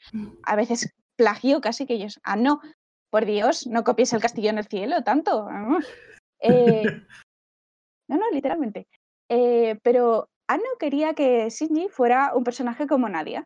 Y me hace mucha gracia pensar en cómo habría sido su relación con Rei, con Asuka y con Kaworu si hubiera sido mujer. Eh, pero le dijeron que no. Porque ya habían tenido eh, un personaje fe- femenino y ahora querían uno masculino. Así que luego te encuentras que Ano siempre ha puesto a mujeres en el poder. Y eso también creo que es influencia de Miyazaki, porque Miyazaki, aunque tenga sus problemas, respeta mucho a las mujeres y cree que son muy capaces y eh, equivalentes al hombre. Simplemente cada uno tiene sus estos, pero Ano, eh, desde sus primeras obras lo ves poniendo a mujeres en altos cargos. Así que es una historia que resuena mucho con Occidente. No sé hasta qué punto resonará con Japón porque, claro, luego, ah, no puede hacer lo que quiera, pero el merchandising que venden es el que venden. Y las obras que hacen aparte son las que hacen, todos esos mangas terribles de los que no quiero hablar, porque al final lo que estás eh, creando es justo lo que la gente quiere que sea rey, que es la waifu o Asuka. Así que ver a mujeres en altos cargos como es Misato, como es Itsuko, existen. Otra cosa es que se, mm, se venda como un buen modelo, no es cierto. Es, es como en todas las sociedades. Margaret Thatcher en Inglaterra llegó a lo alto a pesar de ser mujer y por ser mujer se la odia. Y tienes a muchísimas figuras en Japón que son de la zona más conservadora políticamente y son las que tienen más relevancia, lo que sea, porque a pesar de estar en lo alto, también promueven modelos muy tradicionales, así que tienen más voz. Mm, así que sí, lo que se muestra en todos estos animes suele ser un reflejo muy fetichizado, muy... Por Dios, es que solo hay que mirar Naruto. Naruto, donde todas las mujeres ninja de repente se casan, tienen un hijo y se convierten en amas de casa. ¿Y tú para qué has entrenado? no lo entiendo. ¿Para qué has desarrollado tus habilidades médicas si te vas a quedar en casa cuidando de un bebé? Claro. Sí, en, mi caso en ese sentido sería Dragon Ball. Naruto me quedó lejísimo, pero Dragon Ball, o sea, yo crecí con Goku, es el tipo más bueno del universo, en el corazón, no sé, de un bebé recién nacido pero a la familia la, trata como una basura. A Milk no, existe la familia para él. Pero es que yo sigo sorprendida porque tuviera hijos. Es como es un personaje tan que dices, pero tú sabes lo que te, te hicieron algo, te, te saca, eh, fue in vitro porque si no, no lo comprendo. No, sí, o sea, al hijo lo cría un marciano verde, no marciano propiamente dicho que es Piccolo, pero sí, lo cría completamente. Él, se va a aprender a otro mundo la teletransportación, que termina siendo muy útil, es cierto. ¿Quién no quisiera tener teletransportación? Pero bueno, ese no es el punto, es, es una de las dudas, digamos, creíamos que era así, de lo que se puede leer igual por internet, es que la cultura japonesa es exactamente así. Eh, pero está bueno tenerlo de la voz de alguien que, aunque sea, lo tiene un poquito más cerca que nosotros. nosotros es una situación muy terrible la que tienen en Japón, sí. Sí, además eh, están, con muchos problemas de natalidad y de relación entre cada uno de los individuos. Sí, pero es un problema que se sobrealimenta y que en los países primermundistas, son los que pone que somos primermundistas como España, pero yo no sé, eh, tienes esta situación de hay crisis económica, las mujeres no tienen dinero para criar a sus hijos, quieres que tengan hijos y tú, no. Por mucho que hagas modelos para que las mujeres tengan hijos, porque al final, si os dais cuenta, es las mujeres. Sí. El problema siempre es la mujer, no es, no se forman parejas, no se hacen facilidades para que los hombres tengan bebés sin que tengan que coger vientres de alquiler, cualquier cosa. No se hace, no se facilita la adopción, nada por el estilo. Se dice, las mujeres tienen que tener hijos. Tú, vale, tales facilidades económicas. No. Mm, pues ahí, ahí se queda. Sí, sí, nacieron para eso. ¿Para qué otra cosa sirven las mujeres? ay, ay. Eh, sí, vos, y vos hablas de un país primer mundista, nosotros acá estamos prendidos fuego. este, bueno, vamos a. Eh, ¿Te quedó algo del universo de Evangelio que te gustaría que, que se expanda o conocer? No necesariamente que sean los creadores aquellos que tomen la iniciativa, pero así como hay mangas que son eh, no canon, pero que son fanservice, eh, fanservice no, son hechos por fanáticos. ¿Te quedó algo? A mí, por ejemplo, como para que lo sepas, eh, me encantaría ver todo lo que pasó entre el segundo impacto y, digamos, los acontecimientos iniciales del anime, que es todo ver, digamos, toda esa parte política y social de cómo fue la reconstrucción después de eso. ¿Y a Malu? Creo que también le estoy haciendo esta pregunta a ella en este momento. Eh, sí, sí, también creo que me gustaría ver qué pasó eh, en esa época también. Mm, a mí, yo siempre, aunque entiendo que el misterio es parte de la gracia, porque hay cosas que tienes que rellenar tú y entonces resulta más fascinante. Siempre me queda con muchas ganas de ver la historia de Yui. Mm. me duele en el alma porque es uh, la representación de lo que más me saca de quicio, porque es una mujer muy importante a lo largo de toda la historia. Pero hay mucha gente que no lo reconoce porque se niega a decir que Yui tenga control sobre lo que está ocurriendo, porque la mayor parte de la serie está callada y no dicen nada. Es literalmente silenciosa porque se ha metido dentro de una bestia. Y me hubiera encantado saber por qué es como es. Sabemos que es hija de uno de los, de los señores de Silly. No se sabe de cuál exactamente. Yo creo que es de, del jefe, Kill, o como se diga su nombre, pero no lo sabemos. Y me encantaría ver qué bien Gendo, hasta qué punto estaban manipulando a Fujitsuki o cualquier cosa por el estilo, porque no me creo que sea tan buena. No me creo que no, no estuviera cumpliendo un papel, un rol sobre lo que ella creía que debía ser. ¿Y cómo llegó a ese punto de decir, me tengo que convertir en diosa? ¿Tú qué? ¿Cómo llegas a esa conclusión? No lo comprendo. me parece un personaje fascinante y me da muchísima rabia que apenas se le trate o que sepamos bueno, realmente no sabemos tanto de Gendo, porque es un personaje al final bastante patético, cuando te das cuenta de que todo esto lo está haciendo porque no quiere estar solo. Porque no sabe vivir sin Yui y tú, bueno, has vivido 15 años sin ella, mal, pero lo has hecho, así que no sé, a lo mejor si intentara ser un adulto en vez de un, un cabrón, pues habría estado bien. Y quitando eso, mmm, Mm, no en particular, me parece que Evangelion trata muy bien todos los temas. Ah, bueno, habría estado bien que nos contaran el pasado de Kaworu, mm. porque en los guiones te cuentan el tema de que se intentó suicidar o que había crecido con Silly lavándole el cerebro y aquí no sabemos nada. Este señor aparece muy guapo, te dice Shinji te quiero y, voy a, a, unirme con Lilith. No es Lilith. Y tú, ya sabías que no es Lilith. ¿Por qué te estás sorprendiendo? Esta contradicción es enorme. Es, Adán y tú. Mm, vale, voy a suicidarme. No, mejor voy a dejar que Shinji me mate y tú. Kaworu, necesito saber qué te pasaba por la cabeza. Necesito mm. un poquito de contexto. Pequeñito. Y, y luego llega Rebuild, no voy a hacer spoilers, pero tampoco sabes nada de él. Y yo, pero Ano, por Dios, es el único personaje realmente misterioso que tenemos ahí, que no sabemos nada, y es súper importante. Cuéntame un poquito. Rey ya sé que se pasó vegetando casi toda su, eh, casi toda su vida. Ahora cuéntame de Kaworu, ¿también vegetó o estuvo aprendiendo música? Me, me, vale con que me digas que solo escuchaba música, pero dímelo. Ya está. Sí, o una comedia romántica con Kaworu y Shinji en la secundaria. Bueno, eso en teoría ya lo tenemos en los videojuegos, que acaban también declarándose y pueden acabar juntos y es como, ¡ay! Y se maquillan. Es algo que me desconcierta mucho y me parece muy mono a la vez. Que con todos estos temas de que Shinji iba a ser mujer o no es masculino y tal, y Kaworu le quiere hacer maquillaje y le, y le pinta la cara y le pinta los labios y Shinji se queda como, ¡ay, qué guapo! Y yo, ¡Ah! por favor, ojalá hubiera podido parecer esto en la serie. Sí, eh, ¿hay alguna lógica detrás de por qué es que en el juego de Play 2, que es eh, Neon Genesis Evangelion 2, algo así se llama? Sí, así tal cual. Ah, ok, que, ah, ah, pues están los documentos, eh, creo que... Clasificados. Clasificados, está. la relación de Kaoru y Shinji es mucho más clara en que es una relación como... Es romántica, sí. Eso, romántica. Ahí está palabras que no figuran en el diccionario.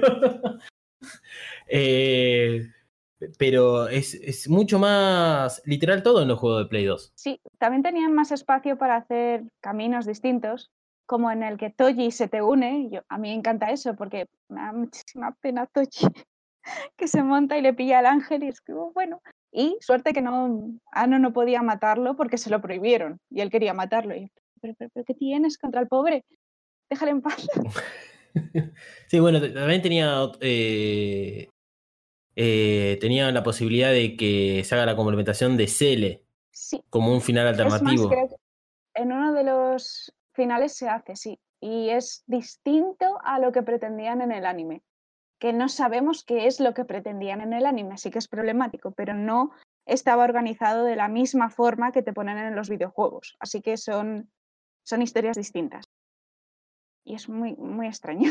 Efectivamente. Eh, la verdad, en, este, en estos últimos tiempos hemos recibido eh, comentarios de los oyentes que, que nos, nos, nos, dicen, digamos, un poco cómo es que les pega Evangelion.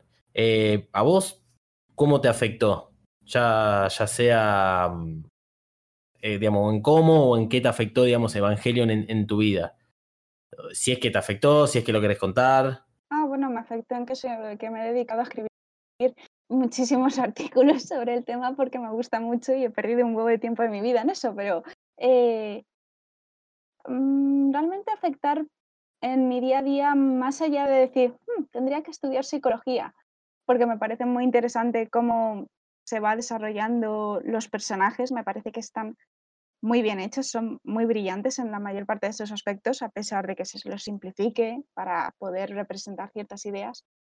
Eh, pues me inspiró en cosas que quería escribir y me destrozó la vida porque luego era ver otras series y ya no, no me gustaban tanto porque no estaban al nivel de lo que tenía Evangelion. Que no estoy diciendo que sea la mejor serie jamás hecha y me gusta tanto como cualquiera ver animes o series de televisión que sean más simples, eh, simples o cualquier cosa, pero Evangelion tiene una estructura y una profundidad y seriedad con los traumas de los personajes que me... Cuando te ves otras historias donde meten trauma por trauma, simplemente porque queda guay que el personaje esté traumatizado, y no se examina ni nada por el estilo. Después de ver Evangelion, pues se me quedó un, como que has madurado un pasito por encima y dices, ten, tendríais que tener un poco más de respeto con vuestro personaje que le habéis hecho por algún motivo así, aparte de porque, wow, le mataron a la madre, qué drama. Y me, me fastidió mucho en ese aspecto. Ya no es bueno ver series buenas, porque luego te dices, bueno, las, ya no puedo disfrutar igual las demás. Sí, coincido. Eh, durante muchos años después de ver Evangelion no pude ver nada más de anime, porque era todo el tiempo compararlo contra esa vara. Uh -huh. eh, y volver una y otra vez a ver Evangelion. Eh, por algún motivo es, es, es el, el, lo que Evangelion siempre presenta como un loop, que siempre están todos volviendo al, al mismo sitio, de, de, forma distinta, pero que vuelven como al mismo lugar. Eh, el televidente le pasa lo mismo. Te, te vuelve una y otra vez a, a, verlo. Y en mi caso, eh, no sé si conoces el, el libro del Principito. Sí. O por lo menos con ese nombre. Sí, sí. Ok.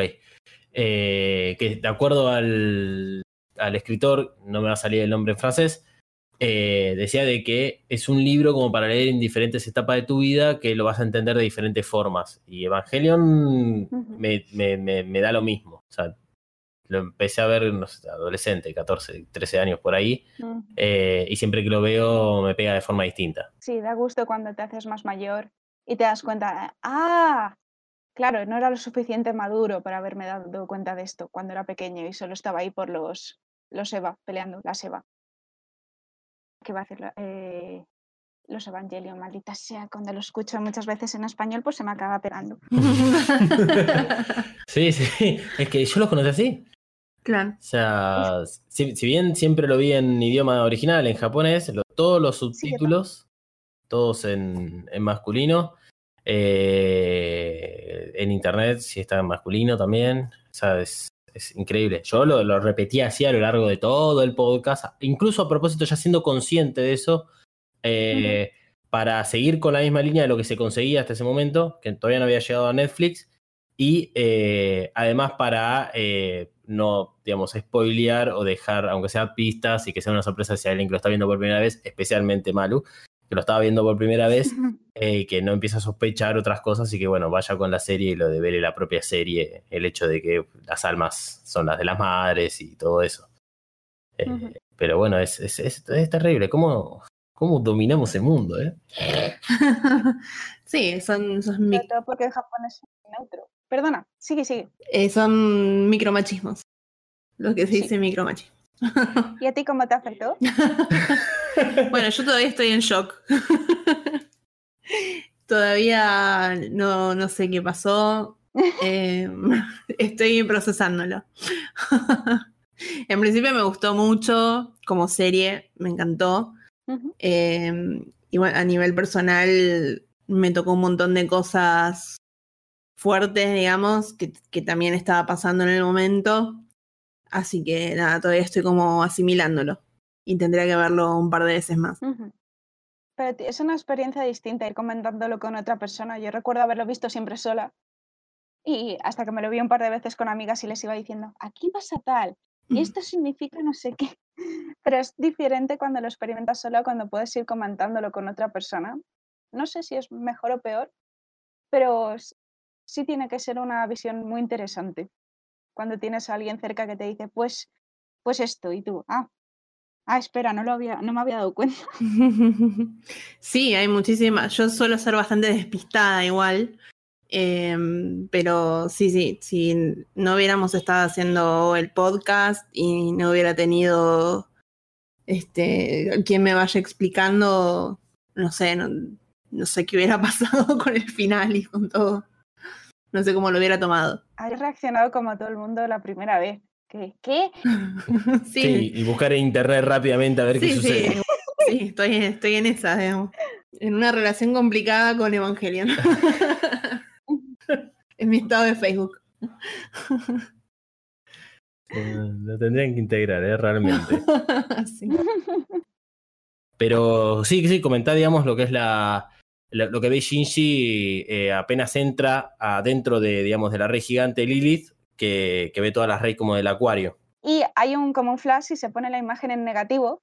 Y de repente Shinji no está mirando a las Rey, sino se está mirando a todas esas Rey que tienen su misma cara. Eh, es que es una parte que no he visto comentada en casi ningún sitio, incluso en Eva Monkey, o como se pronuncie, que es otro, otro de los, no sé si fundadores o lo que sea de eh, solo te comentan, se da esta escena, y tú, ¿y no la vais a sobreanalizar como hacéis con todo?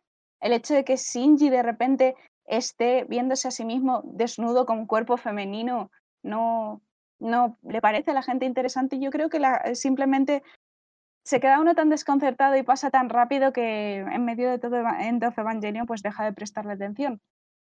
Pero como hemos comentado antes, Shinji iba a ser una mujer. Y le impusieron a Ano que fuera un hombre. Y aún así, Shinji es claramente femenino y tiene muchos elementos mm, no maternales, pero sí de lo que se dice que debería tener una mujer, que es el que cocina, es pasivo, no suele enfadarse, eh, se le da bien, digamos, mm, ser amable, sonreír y decir, bueno, yo no me voy a meter en líos. Y luego, por ejemplo, hay un capítulo mm, representativo que es cuando va a limpiar la, la habitación de Rey. Mm. Y Toji le dice, yo no pienso hacer eso, yo soy un hombre. Y tú, vale, pues que te den machote. si me dijeras que no quieres limpiarlo porque te da asco tocar sangre de otra persona o limpiar la casa de otra persona que no conoces, pero eso es de mujeres y tú, "Ujú, vale. Eh, y además, eh, toda la serie se pasan diciéndole a Shinji, sé un hombre, compórtate como un hombre. Es una cosa que tiene Ano en- también en Nadia y en otras historias que es muy pesada sobre cómo debería comportarse un hombre. Y en general Shinji las pocas veces que intenta comportarse como un hombre acaba mal, como cuando Leliel se lo traga. Porque Shinji intenta ser asertivo, intenta actuar por su cuenta como haría un macho, un macho alf. Y la serie le da una hostia en la cara y le dice, no, mal. Así que a mí me parece muy interesante que esté mirándose y vea mujeres y se ponga a gritar. Porque evidentemente es una cosa que aparece una única vez. No se puede, la gente puede hacerse los headcanon que quiera. Y yo, por ejemplo, leí sobre que es posible interpretar a Shinji como una mujer transexual. Yo, oh, nunca se me había pasado por la cabeza porque Shinji es muy machista en algunos aspectos y claro, tú dices, si es una mujer no será tan machista y tú, error. Error, Misato es muy machista, Ritsuko es muy machista, todos los personajes femeninos pueden ser, eh, son machistas en general. Así que esta fue Ritsumaya, eh, un, un usuario o usuaria, no lo sé, de Tumblr, que por el acoso terminó por borrar su Tumblr. que planteó la teoría de que Shinji, por todo su comportamiento y tal, fuera una mujer trans o que tuviera disforia. La disforia la puedes tener con tu cuerpo o con cualquier cosa, incluso si no eres transexual. No va de la mano. ¿eh? Hay personas transexuales que no se sienten incómodos con su cuerpo. Y la idea es Shinji cuando se ve con pechos o con simplemente con cuerpo femenino, se echa para atrás y grita. Y dices, podría ser disforia de, eh, simplemente que tiene disforia de género porque durante toda la historia la han estado acusando, como se hace en muchos países, si tienes un comportamiento femenino o marica o cualquier cosa que estos, eh, estos insultos o te comportas como una niña. Puede ser ese tipo de reacción. Podría indicarse muy sutilmente o no. Personalmente no lo creo, pero me parece una interpretación muy interesante que Shinji sea mujer transexual. O luego está el tema de los psicólogos. Porque aunque toda la serie bebe muchísimo, pero muchísimo, copia constantemente a Freud, también está el pupilo que se llama Carl Jung, Carl Jung, como no sé, no pronunciar el nombre. Y es el que se basa en muchos juegos famosos como los Persona.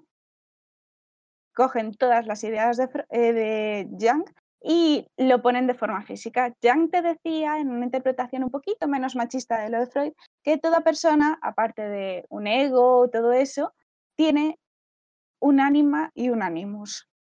El animus es la parte masculina de tu forma de ser y claro, entramos en ideas patriarcales y creadas por la sociedad, porque tú puedes ser asertiva y no ser un hombre. ¿Qué quieres que te diga? Pero la parte controladora o la parte que más agresiva o firme o como quieras interpretarlo podría ser la masculina y pertenecería al animus y el ánima sería todo lo que relacionamos con la mujer, que es ser amable, caritativo, todo, todo lo que se exige de una mujer en la sociedad.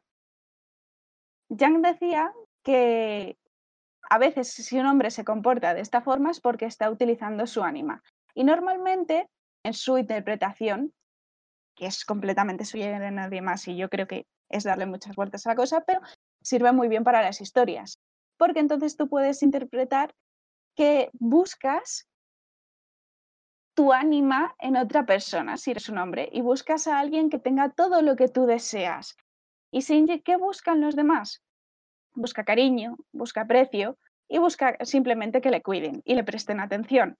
Y es lo que va exigiendo al final en, en End of Evangelion de Asuka, y no lo recibe porque Asuka es una persona independiente. En cambio, Rey es literalmente un clon de su madre, que tiene su propia individualidad y todo lo que quieras, así que es muy interesante que acaba la historia, él está eh, sobre sus rodillas, en una postura eh, típicamente maternal, todo lo que quieras, y Lilith, eh, Rey ha ascendido, se ha convertido en Lilith, madre de la humanidad, y está y tienes que separarte de tu madre, según Freud, para poder vivir. Y entonces dices, si Shinji está mirándose a sí mismo y está viendo su ánima, pues sería una interpretación interesante. Lo que pasa es que yo nunca he visto que Ano beba tanto de Yang en ninguno de los aspectos, aunque hay muchos fans que se han puesto a hablar de que literalmente Rey es el ánima de Shinji. Y es como, eh, bueno, aunque es interesante porque Yang decía, entre otras cosas, que si tú buscas tu ánima y dependes exageradamente de ella, de todo lo que tú no tienes, pues sin ella no sabes vivir, lo que le pasa a Gendo, o si ella, esta persona, no corresponde, creas una situación extremadamente tóxica y violenta. ¿Y qué es lo que pasa cuando Asuka no corresponde a lo que Shinji está buscando en ella? Que la estrangula, Hmm. porque no está correspondiendo. Y me parece, no sé, me parece curioso y además no, no creo que hubiera metido, no sé, no me imagino a Ano diciendo, ¿qué metemos aquí? No sé, vamos a quitar todas las cabezas de rey y vamos a poner a Shinji. ¿Por qué? No sé. Siempre quise que Shinji fuera una mujer, vamos a ponerlo, no sé. Yo creo que tiene que tener un mínimo de significado y que está hablando de cómo se ve Shinji a sí mismo. Y me parece una pena que casi nunca se oye todo eso, porque claro, un hombre con pechos, ¿cómo puede ser? Hmm. Sí, está muy bueno. Eh, la, la verdad que yo, yo esto igual lo, lo sabía porque lo leí en tu análisis, pero al ver en los Evangelion esa imagen no la tengo. O sea, pasa pasa muy rápido como muchas otras cosas. Eh, pero está buenísimo esa, esa forma de, de- de analizar a, a Shinji eh, y de, de entender un poco qué es lo que le puede estar pasando. Eso está, está muy bueno, está buenísimo que se hable. Este, y no quedarnos con la extrema derecha que gobierna Internet, porque es lo que sucede. con las pajas. Sí, eh, Que de eso todo el mundo habla. Claro, y ob- obviamente todo el mundo habla. Sí, eh, Eva Geeks, eh, Reddit son dos pozos machistas eh, horribles, Lo son. que es, es terrible. Y que uno, bueno, a ver, nos gusta Evangelion, es una serie que sigue, o sea, no el anime obviamente, pero ahora con esto de, de la presentación de la cuarta del año que viene, eh, sigue habiendo noticias, sigue habiendo movimiento y uno que quiere estar enterado, eh, uno tiene un usuario en Reddit o, o visita las páginas, empieza a leer y se agarra la cabeza. Y eso es lo mínimo. Cuando ves eh, la eh, fanart de, de todas las chicas, son... Dios mío, tienen 14 años, por favor. No hay que olvidar, nunca hay que olvidar eso. Tienen 14 años. Asuka tiene 13 al principio de la historia y es como, por favor, dejarla en paz. Ya es suficiente como la trata Ano. Ya vale con eso. Es- En cambio, las representaciones de Shinji y de Kaworu siempre son mucho más respetables. No digo que no haya fanfics o doujinshi, que los hay. Y no digo que no haya representaciones que te quedas... "Mm", pero en general se los representa vestidos y en situaciones muy humanas. Y en cambio entras en cualquier fanart de Asuka y ya vas con cubriéndote los ojos diciendo, bueno, a ver qué me voy a encontrar. Sí, ella es la que está eh, más usada por todos. Y es una lástima porque es el personaje que es, es como, como que la gente dice, ah, no te gusta que te sexualicen, pero a la vez sí quieres sexualizarte, pero con nosotros no, porque somos niñatos y solo vamos a cogerte y vamos a llevarte al extremo, porque bueno, ella dice que quiere ser sexualizada, porque ella es una mujer. Claro, ¿no ves cómo se viste? ¿Cómo le queda el suite? Ujú. O cómo abre la escena. Me parece. Es de las pocas veces que realmente aplaudo a. Que es cuando en el recuerdo que se la ve con Kaji, que se acuesta sobre él y Kaji pasa completamente de ella. Y ella se abre el escote diciendo: Ya soy una mujer. Y dice: Estoy viendo a una niña. Vale, Mm. muy desesperada. No sé cómo nadie puede coger a este pobre personaje y fetichizarlo de esa manera. No, no, o sea, la, la- la mente masculina puede todo, ¿eh? No, sí, sí, lo sé, lo sé. Eh, Lo sé. Díselo a Ano. Eh, claro. Sí, sí, en ese sentido es muy, muy sencillo. Eh, ¿te, ¿Te parece que el, el anime representa, eh, digamos, una pluralidad de personajes principales y en el Evangelion es, queda como que el único personaje principal de toda la historia es Shinji? No, yo creo que se lo hacen muy bien porque Shinji y Misato, Misato siempre ha sido la protagonista, coprotagonista. Lo que pasa es que como Misato está muy jodida ella también en todos sus aspectos, jodidísima, pero Misato es una mujer de armas tomar. Y la mayor parte del tiempo dice, puedo intentar confiar en ella, no va a salir bien, pero como es adulta, le va a ir mejor que cualquier cosa de Shinji. Y es una pena porque Misato carga con gran parte de la historia. Es la otra forma de ver Evangelion de una mujer que tiene que encargarse de niños, no está preparada para hacer, pero quiere hacer algo mejor que dejarlos a los pobres en un, en un hotel. Y, y le sale mal, aunque lo intenta porque ella misma está fastidiada, no ha conseguido ayuda. Y el problema es que no vemos su complementación. Porque su arco acaba con ella protegiendo a Shinji en un último gesto. Decir, bueno, fallado en todo, no fallaré en esto. Porque es lo único que le queda. Tú tienes que salir y sobrevivir.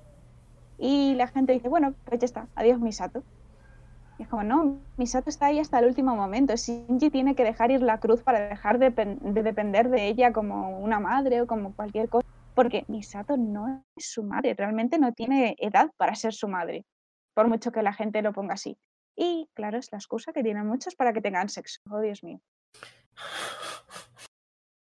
Lo es, lo es. Eh, pero Misato, y Ano siempre lo ha dicho, es la otra protagonista. Y mm, es más, ella también está vista como una heroína porque está basada en Sailor Moon, irónicamente. Eh, y tienen la misma Seiyu y tienen el mismo diseño de pelo. Y, y ahora veo Sailor Moon porque lo estoy analizando también y se me va la. Cada vez que oigo gritar a Sailor Moon algo y yo, Misato, no puedo. Eh, y mm, ella estaba vista como una heroína y que eh, Ano lo dijo en una entrevista. Quería poner que habría pasado con Sailor Moon si hubiera madurado. Yo, ah, que se habría vuelto una borracha. Vamos bien. Pero su historia es tan importante como la de Shinji. Simplemente Shinji es más joven. En teoría, Evangelion está dedicado, está preparado para un público joven, así que todos nos proyectamos mucho más en él, sobre todo porque empezamos a verlo cuando somos pequeños. Pero creo que cuanto más mayor te haces, más fácil es intentar hacer caso a Misato y a su grupo de compañeros fastidiados, aunque todos sean genios a su manera, y, re- y encontrarte mucho más reflejado en ellos que en nosotros. Porque creo que ya no tenemos edad, muchos, para decir, ay, es que me identifico tanto con Shinji. No, te identificabas con Shinji y por eso te caía mal cuando tenías 14 años. Todo este odio que hay contra el pobre es porque no le comprendes. O porque le odias porque ves muchas cosas reflejadas en ella. Y en cambio, ahora que te haces mayor y dices, Dios mío, me he convertido en Misato. Eh, sí, Lo hemos dicho Sí, lo varias hemos veces. dicho. hablamos de Misato bien. eh, incluso celebramos que desayune cervezas. No, no, no celebrándolo para, para ese, eh, de esa forma, pero, pero sí, o sea, tanto Malo como yo nos sentimos Misato. O sea, es, es lo mejor. Al principio del anime, de- de- después todo se desvirtúa. Claro. eh, Sí. Este, pero, pero sí, y antes, cuando, lo, cuando yo lo empecé a ver, o sea, Misato era una figura, como decías vos recién, o sea, mayor, eh, responsabilidades eh, estrictas, lo típico. Este, igual no me sentía identificado con Shinji, o sea, no, no, no, no tanto con Shinji. O sea, Sí, es bastante. decir, con cualquiera de los niños, pero bueno.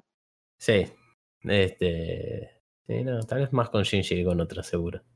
Sí, pasa que uno, a mí, a mí me pasaba todo el tiempo, es como que qué hubiera hecho yo a esa edad con las, con las cosas con las que tiene que lidiar Shinji y lo reentendés y decís, pobre. Sí. Yo os lo digo, no habríais subido al puñetero robot. No, Me da igual lo que la gente diga.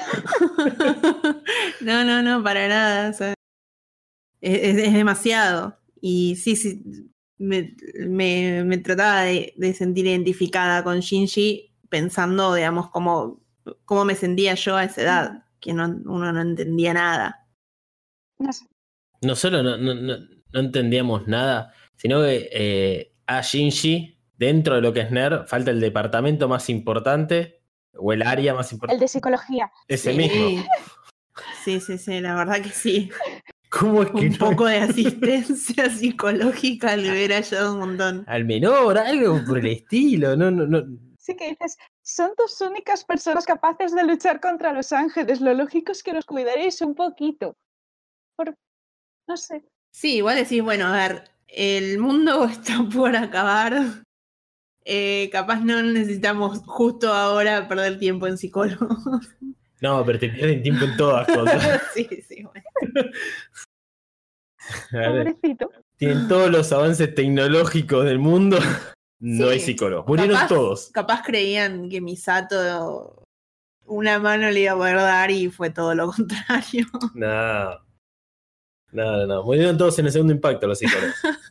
Ale, que es, es muy divertido pensar en si conseguirán, el que dices, Shinji sabe cocinar, pero no sé si sabe cocinar sin instrumentos, no sé cómo se van a apañar en ese mundo, pero vale, es muy triste todo. Sí. Pobrecito, no, no quiero pensar en, en cómo van a aprender a sobrevivir. ¿Los animales volverán?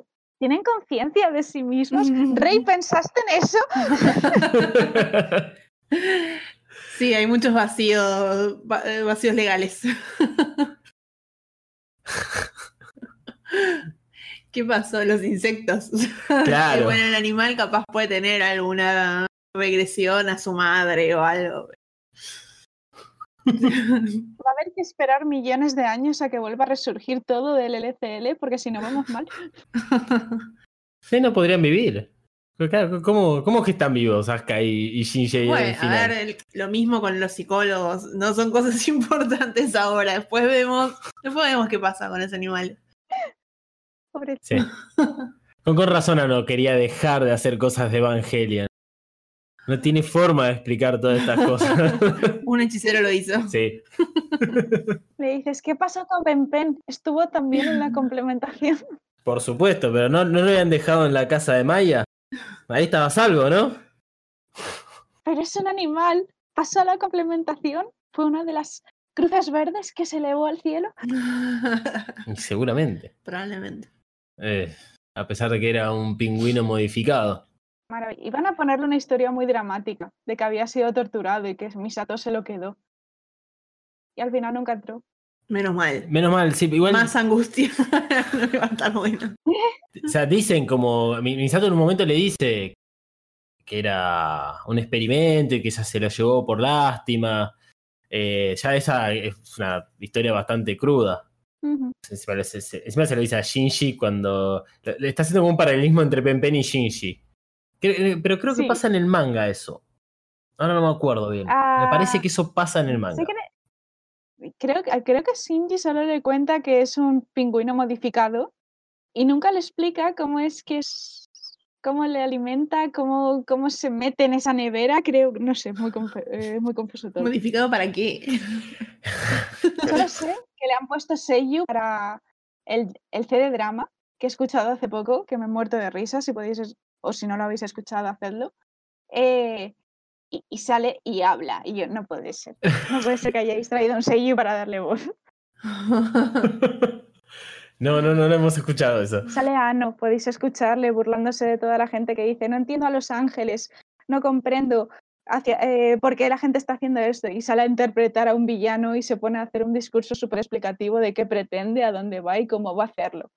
Y los personajes, bien, ya sabemos por qué tenemos que luchar contra ti. Este, si querés decir algo más sobre Evangelion o sobre cualquier cosa, los micrófonos, digamos, están abiertos, este, así que es tu oportunidad. Eh, no, no hay problema, o sea, 100% de confianza en lo que, que quieras decir. Me escuché, eh, me escuché en su día uno de vuestros podcasts, eh, creo que fue eh, el de Netflix, creo que fue, no, fue el siguiente de Netflix. Sí, que creo que hablasteis de la traducción de lo del Kawoshin Mm. y me resu- y lo- yo quiero poner una eh, poner mi granito de arena porque no sé hasta qué punto estuvisteis de acuerdo ¿no? con la traducción. Evidentemente estabais eh, en contra, pero como que se estaba eh, hablando del traductor. Y por España también se han tenido conflictos porque uno de nuestros principales traductores de manga, que se llama Marc Bernabé, ha justificado cómo este señor tradujo lo que ocurrió, eh, lo que dice Kaworu. Y que dicen, se ha justificado con que es una frase ambigua. Y es como, bueno, si coges la última frase de la conversación, sí, puede ser ambiguo el eres merecedor de, de amor, que es como eh, literalmente se traduciría desde el japonés, y esto lo sé porque tengo amigas que hablan japonés y me han traducido muchas veces la conversación entera y no hay nada de confusión ni que se pueda traducir como eres digno de mi gracia. Yo lo siento, pero esa es la traducción en inglés o me caes bien. ¿Vale? No, no hay forma de traducirlo. Una cosa es que no quisieras poner te quiero, que sería la única forma que tendríamos en español o en inglés, I love you, de que se comprendiera, porque el kataka, eh, digo, el kanji funciona de una forma distinta y es importante cómo se escribe para hacer un juego de palabras. Que Shinji pregunta en japonés a qué se está refiriendo Kaworu, porque le dice, eres digno de, de amor, y le dice Shinji, koi, diciendo otra, otro kanji, y le responde él, koi, y aclara que se está refiriendo a algo de amor. Así que a mí, que me pongan gracia o me caes bien, no, lo siento. O que, o que hagan como hicieron en castellano. mm, A mí me gustaba Kaworu como me gustaba, eh, como me gusta Asuka o como me gusta Rei. Yo, ¿Qué? Han añadido eso en un silencio y no me lo podía creer. La necesidad de decirte no son gays o son gays pero le- a Shinji le gustan las mujeres. Simplemente quería aclarar eso porque como hay mucha gente que no, no tiene el japonés a mano o no puede traducirlo de literalmente, la conversación es que no tiene pérdida y por eso es tan problemática y por eso no la traduces tal cual. Porque estás siendo machista o te han dicho que desde Japón te han dicho no hagas esto porque a los occidentales no les va a gustar. Pero literalmente el término que utilizan es romántico. Y en japonés, si se hubiera puesto entre un hombre y una mujer, no habría ninguna duda de a lo que se está, eh, se está refiriendo Kaworu. Ya está, perdón. No sé si he sido muy agresiva o cualquier cosa. No quería en sí ir contra vosotros, simplemente aportar el granito. Lo siento. No, no, no hay problema. Eh, yo no, me acuerdo exactamente qué, qué es lo que dije. Tengo en la memoria de que yo estaba hablando de lo que había dicho Dan Kanemitsu, que es el. eh, Kanemitsu, ¿no? Eh, que él había dicho eh, vía Twitter que él lo había traducido para que quede libre de interpretación del espectador. Ya, que ese es el problema. No, no hay, no hay libre interpretación. No. No, no, por, por eso. No la hay, pues que Por eso no, no me acuerdo exactamente qué es lo que yo dije en ese momento. Creo que traté de ser eh, mm, no, no, no tan agresivo con, con lo que estaba en ese momento. Eh, te digo, no me acuerdo. Pero, pero sí busqué la, lo que, digamos, la respuesta de él, de, de Dan, y digamos, repliqué lo mismo. Creo haber dado mi postura, que es que no estoy de acuerdo con lo que él dice, que no hay nada que, que dejar a. Sí, simplemente quería aclarar lo de japonés porque hay mucha gente que dice esto es cosa de los fuyoshi o de cualquier y no que hagas caso a lo que está en el idioma original y me parece muy feo que un traductor cambie el texto, que hay cosas que son inevitables, que no puedes traducirlo tal cual, pero lo que se ha hecho con esto es que no tiene nombre, es completamente muy poco profesional y es homofóbico y machista y no hay otras palabras para definirlo. Sí, sí, totalmente de acuerdo. Estamos completamente de acuerdo. Sí, sí, sí, en, en eso es totalmente de acuerdo. Eh, por eso, además, siempre tratamos de acá eh, hacer que, que- que escuchen, que, ah, que escuchen, no, que, que vean Evangelio en el idioma original con todas las eh, los diferentes subtítulos que puedan encontrar. Y si nos falta, por eso antes te preguntaba acerca de tu relación, digamos, con, con Japón, o sea, qué, qué tan cercana estabas, porque a nosotros nos falta eh, entender lo, lo variable que es el idioma y de lo que puede llegar a interpretarse. Mismo la frase que tira al final Asuka, que supuestamente es una frase sin contexto, no, no, no queda bien en Sí. claro qué es lo que puede llegar a significar. Mm, pero a ver, es que literalmente me fastidia mucho por, eh, que se dice que no, no se quería representar a Kaworu como un interés romántico y el que llevó a cabo el, el episodio de Kaworu, Akio Satsukawa, Ano, dice en una entrevista que lo escogió porque trabajaba en la revista Jun, que es una revista yaoi. Y dijo que él sabría llevar mejor que el propio Ano el ambiente homo- homoerótico. Mm, cierto. Y es como, "¿Te- ¿qué más queréis? No lo comprendo. Y bueno, pe- pero, es que es así, es, es lo, deci- lo decías vos antes, es incómodo para, para el hombre. Sí, lo es, pero cuando te dice un traductor en teoría profesional o que sigue Evangelion o lo que sea, yo entiendo que puedes decir, "Ah, mira, a mí no me, gusta, eh, no me gustaría estar poniendo Shinji tienes que ser un hombre constantemente, pero es algo que forma parte de la personalidad de Misato. Y no lo voy a cambiar porque Misato es así y es muy capulla cuando quiere, pero es Kaworu le acaba de decir eres merecedor de amor o lo que sea que, eh, o que se traduce. Es, que claro, si lo traduces así no lo... Puedes traducirlo así, porque en teoría sería lo literal. Pero es de, no, no, no hay otra explicación. Está utilizando literalmente amor romántico como kanji. Y se puede ver en el guion, que está a disposición del público. Es de, cuando te viene un traductor y dice, dice, quiero que el espectador lo interpretes, no. Traduce lo que tienes. No me hagas como en España, que nos tradujeron el campo AT como campo antitanque, ¿vale? No lo superaré nunca. ¿Anti cuánto? Antitanque. Ah. Perdón. No sabían qué era, supongo, y ah, el campo antitanque. ¿Y tú qué es eso? Pues, eh, ha, eh, ha utilizado el campo antitanque para parar al ángel. ¿Y yo qué? Si te sale en el, en el opening, por el amor de Sí. Dios. Pero supongo que no verían el opening, no sé.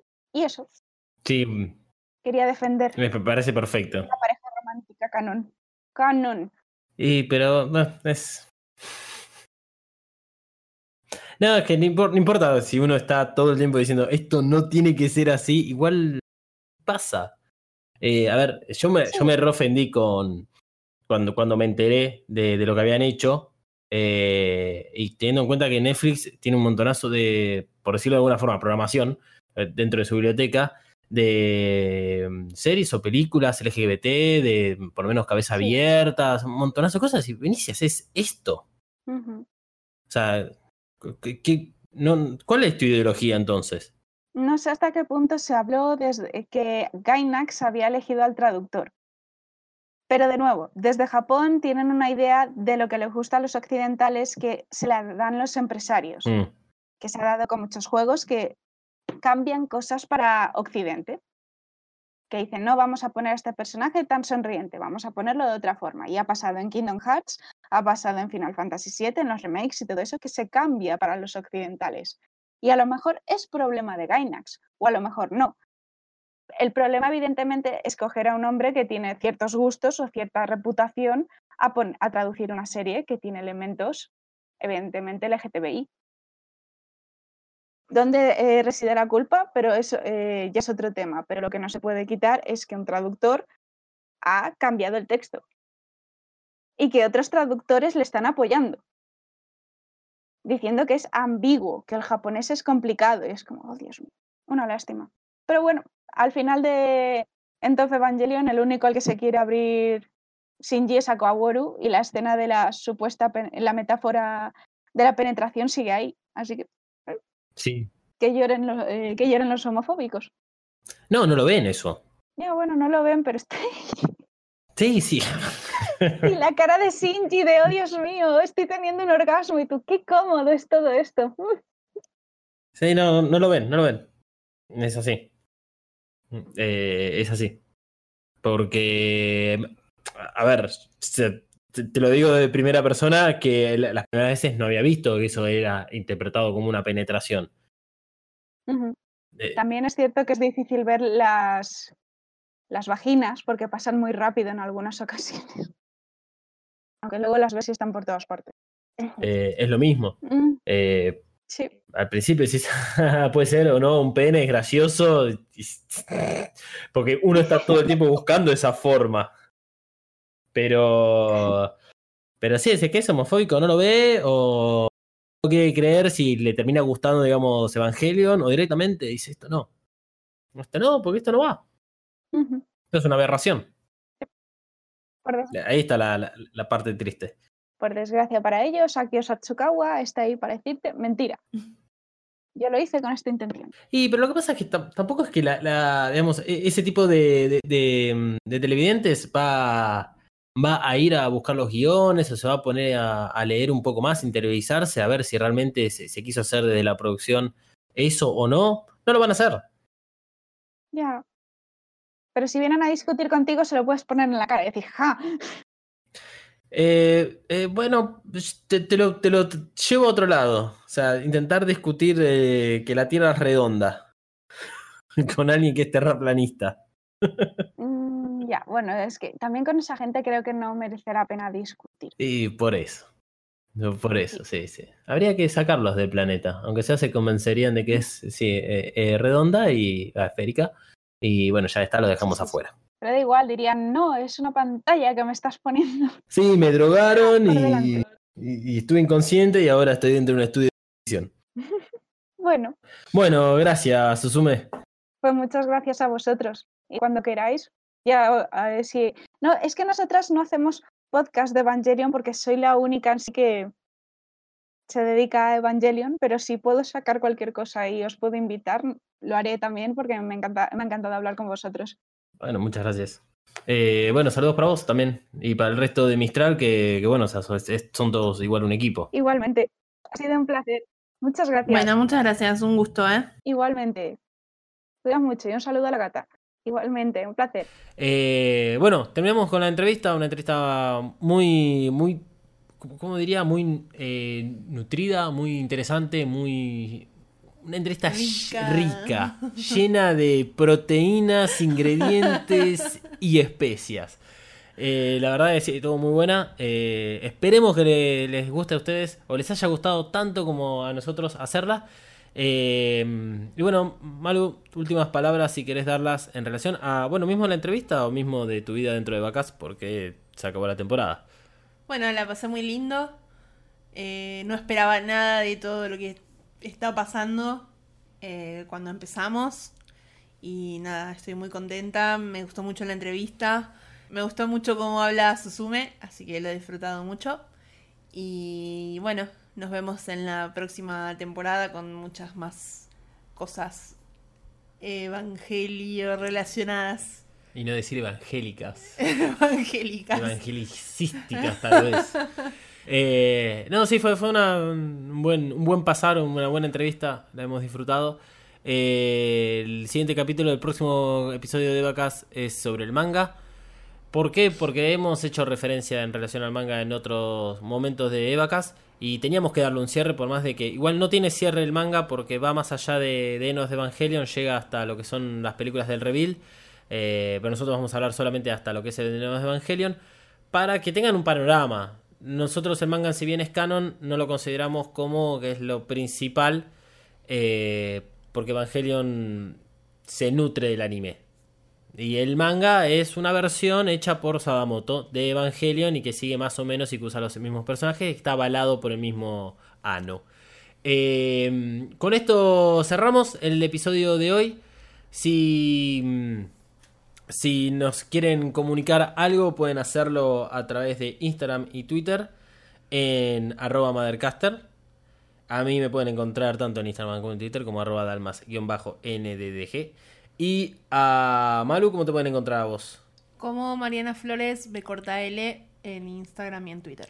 Y a Susume, que es la que estuvo hablando, la pueden encontrar en Twitter como Susume Misuno. Lo paso a deletrear. Eh, Susume es primero con S, después con Z. Y Misuno con Z únicamente. La pueden encontrar como arroba Susume Misuno. Y Mistral Chronicles eh, la pueden encontrar como mistralchronicles.com. Y de ahí van a tener las redes directamente de la página. Visiten la página, muy buena página. Y están además haciendo algunas producciones audiovisuales también sobre Evangelion que están buenas. Eh, será hasta la semana que viene, donde estaremos presentando el anteúltimo episodio sobre el manga. Evacast es una producción para Mothercaster hecha por Malu, Emanuel y Dalmas.